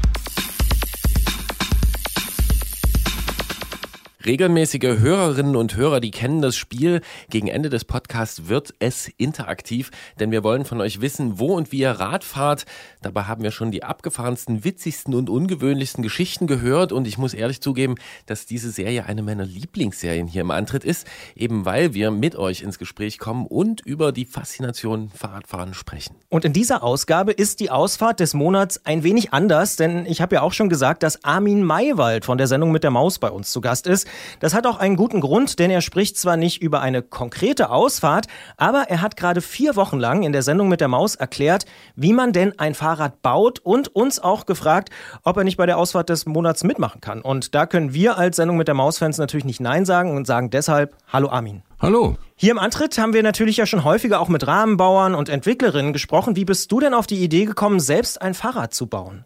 Naja, also äh, die erste Idee war zunächst mal in eine Fabrik zu gehen und zuzuschauen, wie die das machen. Aber es ist ja so, dass die meisten Rahmen heutzutage in Asien gebaut werden und äh, das ist natürlich mit unserem Etat nicht zu machen. Da können wir nicht für nach Korea oder sonst irgendwo hinfahren. Und dann haben wir überlegt, also äh, einerseits soll es ja, wie es in der Sendung eigentlich immer ist, das normale Alltagsding sein. Aber wenn das industriell hier nicht mehr gemacht wird, da haben wir überlegt, ja, dann müssen wir wohl mal zur Selbsthilfe schreiten. Und dann haben wir uns einen äh, Rahmenbauer gesucht, äh, der das also schon seit ewigen Zeiten macht. Und äh, der hat uns dann geholfen und dann haben wir mal die Ärmel hochgekrempelt und haben es selbst gemacht. Und wenn ihr euch dann für ein Thema und einen Zugang entschieden habt, wie jetzt in dem Fall, ähm, wie geht ihr dann daran? Habt ihr so eine Art Fahrplan und ihr wisst ja sicher, worauf es dann ankommt in der Umsetzung, oder? Was, was sind so die Knackpunkte? Naja, also zunächst mal äh, mussten wir recherchieren. Das ist ja immer dasselbe. Also das, äh, die meiste Arbeit bei einem Film macht ja die Recherche vorneweg. Die kann manchmal ziemlich lange dauern, äh, manchmal bis zu einem Jahr. Und insofern, als wir dann äh, den Dietmar Hertel gefunden haben, haben wir uns auch mit, mit dem zusammengesetzt und haben überlegt, auf was muss man denn alles achten? Und dann war eben äh, einer der wichtigsten Punkte, dass man ein Fahrrad eben im Prinzip zum Körper passend bauen muss. Und dann, nachdem wir das alles mit dem äh, bekakelt hatten, dann haben wir gesagt, okay, äh, dann fangen wir mal an. Und dann haben wir gesagt, in welchen Stationen machen wir das? Wobei dann eben auch die wirklich spannende Geschichte, wenn man so ein Rad einspeicht, äh, man kann sich ja gar nicht vorstellen, wie kompliziert das ist. Da haben wir gesagt, das müssen wir unbedingt mal zeigen und sind dann also zu dieser Lösung gekommen, dass wir verschieden bunte Fahrradspeichen für so ein Laufrad genommen haben, damit man überhaupt unterscheiden kann und sehen kann, was wir da machen und wo dran das Komplizierte eigentlich liegt. Das äh, ist mir auch tatsächlich beim Gucken aufgefallen. Also beim Einspeichen habe ich persönlich auch noch einiges gelernt, auch wenn ich schon vor ein paar Jahren das häufiger mal gesehen habe, wie das irgendwie Freunde gemacht haben oder auch in der Fahrradwerkstatt. Die rechte Kopf-Außenspeiche zum Beispiel, die kannte ich nicht. Äh, da gibt's doch einiges zu lernen, oder beim Einspeichen? Ja, weiß Gott, ja. Also äh, wir haben das dann mit Anleitung gemacht. Ne? Äh, Ich weiß nicht, wenn du den Film gesehen hast, äh, hast du es ja gesehen, wie es ging.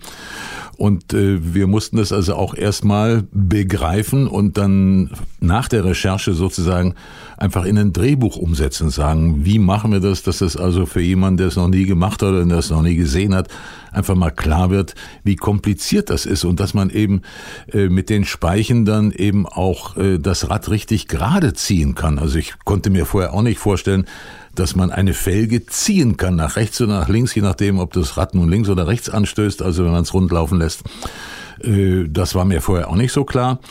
Aber bei der Recherche haben wir das eben gelernt, haben gesagt, ja, das müssen wir eigentlich zeigen, wie das geht. Was ich auch gelernt habe, ist, dass Speichen tangential äh, eingerichtet werden müssen. Was ist das denn? Ja, das wusste ich vorher auch nicht. Also ich habe dann den Dietmar Hertel auch gefragt, ich sag mal, warum werden die nicht radial eingebaut, also von, von der Mitte senkrecht nach oben zur Felge und so. Und er sagte, ja, wenn das so wäre, dann äh, würden die Speichen sich verbiegen, weil die, äh, wenn dann äh, Kraft drauf kommt, also wenn man hinten, äh, wenn man tritt und das Hinterrad bewegt sich dann und die Kraft der Pedale wird ja dann aufs Hinterrad übertragen, dann würden sich die Speichen verziehen, verdrehen, weil die eben als senkrechte Speichen überhaupt keine Biegemöglichkeit haben. Also die würden dann wirklich krumm werden. Und nur wenn die so tangential sind, die, die funktionieren also nur auf Zug, nicht auf, auf äh, Biegung. Ne? Ja, das klingt für mich so, als hättet ihr da auf jeden Fall was gelernt, also du und Christian auch. Ähm, was ist denn so über die ganzen vier Folgen geblickt für dich das Überraschendste gewesen, wo du wirklich sagst, das habe ich echt nicht erwartet? Ja, also äh, eigentlich ein paar ganz banale Dinge. Zum Beispiel, dass an der Stelle in der Felge, wo äh, das Ventil sitzt, wo man das Rad dann aufpumpen kann, oder de- den Schlauch, dass da bei den Speichen besonders viel Platz ist, dass man da mit der Luftpumpe reinkam. Ist mir vorher noch nie aufgefallen und habe ich auch nie drauf geachtet. Und erst als wir es selbst gemacht haben, ist mir klar geworden, ah, da ist richtig, hat sich richtig jemand was ausgedacht und da ist richtig nachgedacht worden, dass das ja ein spezieller Punkt ist. Das zum Beispiel habe ich gelernt und das ist mir aufgefallen. Und eben auch bei dem, äh, beim Einstellen der, äh, der Gangschaltung hinten, äh, dass man dieses Schaltwerk ziemlich genau justieren muss, dass es also über den entsprechenden Ritzeln oder genau hinter den oder vor oder unter den entsprechenden Ritzeln genau gerade sitzen muss und dass man das einstellen kann. Also da waren viele Dinge, die ich vorher nicht wusste und die ich nachher dann einfach dachte, ach ja, so ist das. Aber das war schon ein erheblicher Aha-Effekt, muss ich sagen. Ich persönlich kann auch wirklich sagen, da gab es einige Aha-Effekte. Das sagt Armin Maywald von der Sendung mit der Maus. Ich glaube, den kennt wirklich jeder in Deutschland. Wir sagen vielen Dank für das Gespräch, sprechen gleich im Podcast aber noch ein bisschen weiter. Zum Beispiel wird es auch um Muffen gehen, Freilauf, starre Narbe und solche Geschichten. Äh, vielen Dank für das Gespräch. Okay. Und damit sind wir schon mittendrin im Podcast Bonustrack und ich habe mich tatsächlich am meisten über die Muffen gefreut und zwar aus doppelter Hinsicht. Zum einen, weil ich es wirklich ein schönes Wort finde und zum anderen, weil die ja am Rad auch eine ziemlich zentrale Rolle haben, ne? Ja, beim Rahmenbau zumindest. Äh, Also die Muffen sind ja das, was die einzelnen Rohre letztlich zusammenhält, wenn sie denn äh, verlötet sind. Es ist ja nicht geschweißt, sondern es ist gelötet. Und äh, diese Muffen haben ja ganz unterschiedliche Gestalt und unterschiedliche Löcher, sage ich jetzt einfach mal, wo man die Rohre dann reinsteckt. Und dass man die Rohre dann eben auch noch einschleifen muss, dass die mit dem Nachbarrohr dann eben wirklich komplett gut zusammenpassen und wirklich auf Sitz passen, äh, wusste ich vorher auch nicht und äh, äh, war spannend und auch äh, hat Spaß gemacht, das selber mal zu machen. Was mir auch besonders gut gefällt, ähm, ist zum Beispiel, wie ihr die Gangschaltung erklärt und äh, diese verschiedenen Entfaltungen, die Annalena da zurücklegt, ne? dass ihr das so ganz langsam ähm, aufbereitet und dann auch so grafisch auf diesem Weg macht. Ähm, Gibt es da eine bestimmte Formel, wie ihr an so eine Thematik rangeht, dass man das auch wirklich versteht? Weil es ist wunderbar zu, zu verstehen. Nee, das ist eigentlich, äh, bei jedem Film muss man da wieder eine ganz andere äh, äh, Lösung finden. Ne? Also äh, wenn wir das jetzt mit der Entfaltung da so gemacht haben und gesagt, also äh, natürlich kann man das mit einer Formel machen. Das ist dann 1, so und so viel mal der Umdrehung oder sowas. Haben wir gesagt. Aber das sind Zahlen, mit denen können die Kinder, die ja unsere Zielkundschaft sind, nichts anfangen. Also haben wir gesagt, jetzt machen wir das ganz einfach. Beim ersten Gang macht man diese Wegstrecke bei einer Umdrehung der Tretkurbel und beim zweiten Gang und so weiter und so weiter, bis wir dann alle acht Gänge durch hatten. Und bei der Kettenschaltung konnte man das natürlich noch ziemlich gut zeigen. Bei der Nabenschaltung, die wir dann hinten als letztes dran hatten in der vierten Folge, ist das natürlich alles viel komplizierter, weil das alles innerhalb der Narbe sich abspielt. Und äh, das war für uns auch das Komplizierteste, das zu machen, weil ich habe dieses Ding, ich weiß nicht, hundertmal auseinandergebaut, wieder zusammengebaut. Und äh, ich glaube, wenn wir das vorher nicht mit der Entfaltung bei der Kettenschaltung gemacht hätten, dann wäre die Nabenschaltung alleine, wäre überhaupt schwer erklärbar gewesen.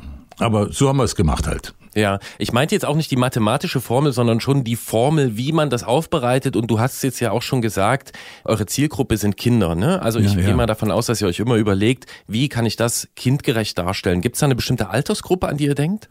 Nee, eigentlich nicht. Also äh, wir sagen immer, also unter drei hat's keinen Sinn und so die Hauptzielgruppe ist so die, was weiß ich, Erstklässler und drüber hinaus. Aber wir wissen natürlich, dass auch viele, viele Erwachsene zugucken.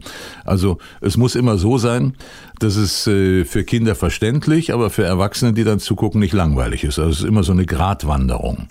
Aber bis jetzt ist es uns eigentlich immer gelungen, unsere Zuschauer zufriedenzustellen. Insofern dürfen wir nicht alles falsch gemacht haben. Das kann ich bestätigen als äh, 37-jähriger Kunde sozusagen, denn ich habe zum Beispiel auch tatsächlich so einen Aha-Moment gehabt, als ihr erklärt habt, wie der Freilauf funktioniert und woher dieses von mir so wahnsinnig geliebte Klicken beim Rennradfahren zum Beispiel ja, kommt. wusste ich vorher auch nicht. Also äh, das haben wir dann aber eben auch erst äh, im, äh, im Sinne der Recherche im Vorfeld haben wir das also zunächst mal theoretisch erklärt bekommen. Und dann habe ich gesagt, okay, Theorie ist prima, aber das müssen wir zeigen.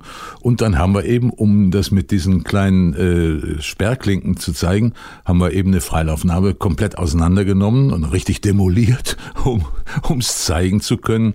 Und das war also ziemlich aufwendig, dieses Bild zu kriegen, dass man das also auch wirklich sieht, wie diese Sperrklinken dann entweder fassen oder äh, dran vorbei gerutscht werden, sage ich mal. Ja, aber funktioniert wirklich gut. Also man Ne, man versteht es dann wirklich auch, wenn man es jetzt weiß. Ich wusste vorher, wie es funktioniert, aber da sieht man es nochmal ganz genau. Gibt es denn auch irgendwas, was ihr weggelassen habt, wo ihr gesagt habt, okay, das ist jetzt zu kompliziert oder das macht das Ganze zu lang? Ähm, also eigentlich nicht. Also wir haben beim Einspeichen des Rades natürlich, nachdem man einmal das System begriffen hat, also dass man es einfädeln muss und dann oben mit dem Nippel äh, an, der Felge festmachen muss. Bei einer Runde haben wir es mal gezeigt und dann, weil sich ja der Vorgang immer wiederholt, haben wir das dann einfach nur noch gekürzt und gesagt, also mit den dunkelgrünen passiert es genauso und mit den hellgrünen passiert das nochmal. Also äh, sonst hätten wir da allein von dem Einspeichen hätten wir also eine ganze Stunde machen können, weil das dauert ja, bis man das alles eingebaut hat. Wer den Film gesehen hat, der weiß, dass ihr das Rad ja für eure Kollegin Annalena gebaut habt. Die hat quasi das richtige Streichholz gezogen, gleich am Anfang. Fährt sie denn heute noch damit? Ja, ja, ja, ja, natürlich. Das ist jetzt ihr Fahrrad, mit dem darf sie fahren und sie ist auch ganz stolz auf das gelbe Rad. Jetzt noch für uns so als, naja, Medienschaffende ganz interessant, interessiert mich noch, es sind ja insgesamt so ungefähr 60 Minuten, ne, die vier Folgen? Ja.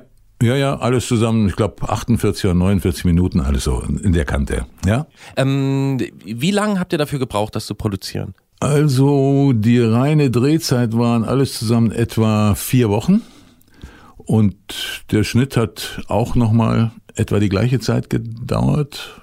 Also so kannst du sagen acht Wochen, ja, dann kommt noch die Nachvertonung und, und äh, Text drauf machen und Musik machen und so weiter.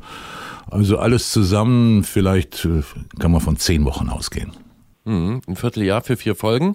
Dann hast du dich ja da auch nochmal ganz intensiv mit dem Radfahren äh, auseinandergesetzt. Wenn ich dich jetzt fragen würde, was ist der Reiz für dich am Fahrradfahren? Was bringt das für dich so richtig auf den Punkt? Kannst du das sagen?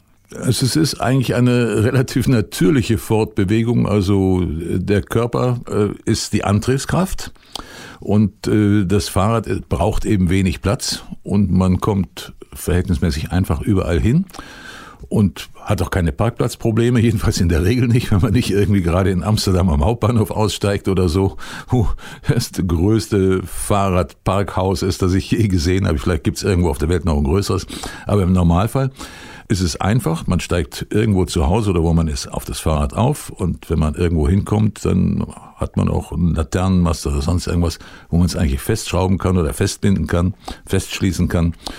Und äh, man ist schneller. Wir haben mal einen Test gemacht, äh, so äh, mit drei verschiedenen Bewegungsmöglichkeiten vom äh, WDR aus bis zu uns.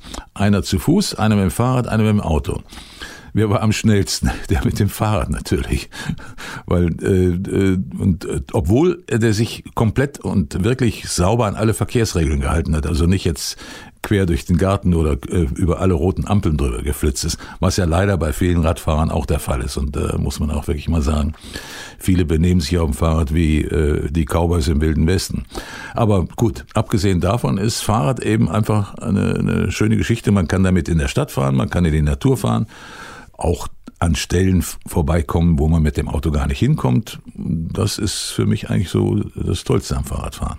Jetzt heißt ja diese Serie, in der wir sprechen, Ausfahrt des Monats. Gibt es denn für dich so eine Ausfahrt des Lebens oder so, wo du sagst, das ist eine Fahrradfahrt, daran denke ich heute immer noch mal wieder zurück?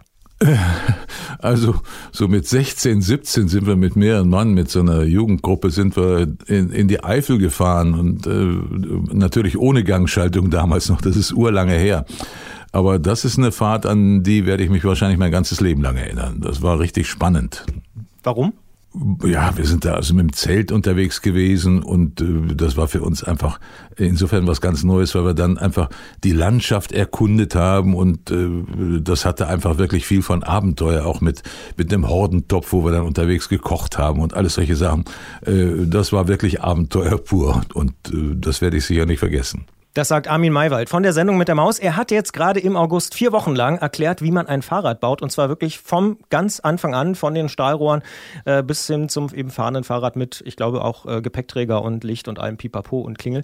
Ähm, vielen Dank für das Gespräch und für die Einsichten und äh, ja, auch für die Ausfahrt des Monats. Dankeschön, Armin.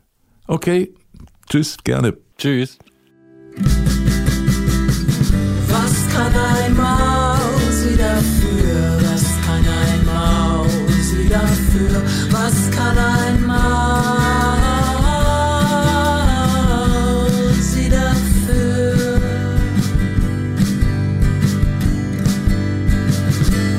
Das ist schon toll, diese vertraute Stimme dann plötzlich am Telefon zu haben. Ja, Armin ohne Frage. Ich meine, Christoph, klar, ne? Kennt man auch. Also Christoph und Armin, die beiden älteren Männer von der Sendung mit der Maus auf jeden Fall. Ich werde ja ab und zu tatsächlich auch mit Ralf Kaspers verwechselt. Äh, passiert mir immer mal in der Kantine, zum Beispiel beim MDR oder so. Ähm, bin ich schon häufiger angesprochen worden. Ah, hier, ich finde Wissen macht A total super. Äh, muss ich immer sagen, äh, Moment mal, der hat äh, schwarze Haare, ich bin blond und so. Aber nur weil ich irgendwie so eine eckige Brille habe. Jetzt, ah, okay. Jetzt Ja. habe ich verstanden, wer das ist. Ich kannte den nämlich gar Mhm. nicht. Äh, den, Das ist der Junge von der Sendung mit der Maus. Ja, ja, ja, okay. Ich habe das jetzt aber eher auch bei Armin, also beziehe ich das auf die Stimme. Ne? Und also ich kenne das zumindest vom Kollegen Klötzer, dass der sagt, ja, ab und zu wird er mal angesprochen, du bist doch der da aus dem Podcast. Äh, Finde ich ganz lustig. Ja, ja, ja. Ja, auf jeden Fall. Armin, coole Sau. Ja, und wer aber die Eurobike nicht nur durch diesen Podcast erleben will, sondern auch direkt vor Ort sein will und wer sich jetzt direkt nach Erscheinen dieser Ausgabe in die Spur begibt, der schafft es bestimmt noch zum Festival Day der Eurobike in Friedrichshafen am Bodensee. Am 7. September, also dem kommenden Samstag, kann man dort durch die Hallen streifen und nachschauen, was die kommende Fahrradsaison so zu bieten hat. Früher hieß das mal Endverbrauchertag. Man muss also kein Hersteller, Händler oder Medienmensch sein, um dort reinzukommen an diesem Tag. Und ich werde da schon zurück sein, so viel können wir auch sagen. Völlig wahnsinnige Zeitverschiebungen, die hier in diesem Podcast stattfinden, aber so ist es. Wer lieber knallharten Radsport anschauen will, der kann am selben Tag, also am Sonnabend, dem 7.9. zur Kalmit im Pfälzerwald kommen. Dort findet nämlich der berühmte Kalmit Klapprad Cup statt. Und ich wage die Prognose, dass die Stimmung dort ziemlich gut sein wird. Und ich wage noch eine Prognose, nämlich, dass unsere Kollegin, die Tina, eigentlich gerne mitfahren würde, aber wahrscheinlich nicht dabei ist. Stimmt. Da müssen wir mal noch äh, Klappi. kurzfristig äh, nachfragen, wie es ist mit dem Klappi, ob das mal zur Kall mit, äh, mit reisen kann. Auf jeden Fall ein Bergrennen mit dem Klapprad. Was soll da schiefgehen? Wer mehr wissen will, kallmit-klapprad-cup.de. Und in der Reihe der ungewöhnlichen Events, da folgt dann am 15. September in Dresden das This is not Brooklyn Schleudergang-Crit. Und wer schon immer mal auf dem Parkdeck mit dem Fixie eine schnelle Runde drehen wollte, dem sei dieser Termin ganz persönlich ans Herz gelegt. Mehr unter tinb.schleudergang.org. Und so viel darf ich auch noch persönlich sagen, ich finde die Leute, die das organisieren, auch sehr sympathisch. Eine ganze Woche lang, nämlich vom 22. bis zum 29.09. laufen die Straßenweltmeisterschaften 2019. Die finden in diesem Jahr in Yorkshire statt, in Großbritannien. Die Frauenelite fährt am 28.09. um das Trikot mit den Weltmeisterstreifen und die Männer sind am 29.09. dran. Irgendwelche Tipps, Christian? Nee, noch nicht, weil ich die Strecke nicht kenne. Ich habe mir die Strecke noch nicht angeguckt. Aber ich vermute, dass es nicht so ein flaches Ding ist, sondern York Yorkshire ist ja wirklich auch ganz schön wellig zumindest. Deswegen würde ich eher auf so Klassikerfahrer tippen. Aber ich muss mir dafür die Strecke nochmal genauer angucken. Also dementsprechend kann ich noch keine Prognose abgeben. auch noch keine Prognose abgeben können wir dazu, ähm, wie eine Petition ausgehen wird, die gerade läuft und sich an die Deutsche Bahn richtet. Die schließt nämlich in ihren aktualisierten Beförderungsbedingungen die Mitnahme von, ich zitiere, sogenannten Lastenrädern aus. Und dagegen regt sich Widerspruch. Man liest unterschiedliches dazu, ob sich dieser Ausschluss auf den Fernverkehr oder auf alle DB-Züge bezieht, also auch den Regionalverkehr. Ich vermute ersteres, bin mir aber auch gar nicht sicher. Auf jeden Fall gibt es diese Petition, das zurückzunehmen, äh, dass man die Lastenräder nicht mehr mitnehmen darf. Digital kann man unterschreiben auf openpetition.de. Der Link ist zu kompliziert, um den hier zu diktieren. Sucht einfach auf der Seite nach Lastenrad und ihr werdet zur Petition geleitet. Wir haben das Thema im Blick. Und ich schätze mal, im Online-Artikel zu diesem Podcast wird es natürlich den Link auch geben. Das heißt, dort findet ihr ihn auch. Wir melden uns dann wieder am 3. Oktober, also zum Feiertag, mit einer feiertäglichen Ausgabe dieses Podcasts. Bis dahin erreicht ihr uns unter antritt.detektor.fm. Ihr kennt das mit Ausfahrtsideen, Lob, Kritik und inhaltlichen Anregungen, die wir natürlich sehr gern aufnehmen. Eine Sache noch, ihr könnt uns natürlich auch gerne über die App äh, was schreiben, Dinge aufnehmen, Fotos schicken, beispielsweise über iOS oder Android, je nachdem, was ihr für ein Betriebssystem habt, könnt ihr einfach im Mitmachen-Bereich uns was schicken. Freuen wir uns drauf. Und an dieser Stelle verabschiede ich mich persönlich, denn ich muss tatsächlich ungefähr jetzt los nach Friedrichshafen. Hm, wie kommst du hin? Ich fahre mit einem befreundeten äh, Fahrradhändler äh, mit einem Bus und wir schlafen dann auch in dem Ding. Multifunktional. Christian, viel Spaß, bring gute Gespräche mit, hab gute Gespräche. Wir hören uns im Oktober. So soll es sein. Dir äh, eine gute Woche hier. Ich danke und wünsche Gleiches natürlich auch allen, die hier wieder mal zugehört haben. Kommt schön durch den September, auch wenn die Tage jetzt kürzer werden. Nehmt einfach eine Kerze mit, wenn ihr euch irgendwo hinhängt mit der Hängematte oder sonstiges tut. Ach, Viel ich finde den September super. Ich auch. Sonne geht auf, sitz immer noch hier. Atme und rauch, was ist passiert? Schlingen werden wieder geknüpft, Messer wieder gewetzt. Nein, nicht woanders, hier und jetzt. Der Schoß noch fruchtbar, aus dem das kocht. Fruchtbar noch, aus dem das kocht. Wut will mich fressen, doch lass mich nicht fressen. Denk an uns zwei auf dem Reef, denk an dein Lächeln. Stolperstein, Stolperstein, überall.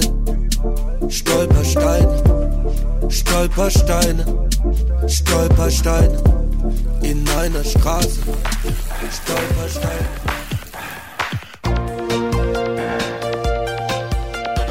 Antritt. Alles rund ums Radfahren bei Detektor FM.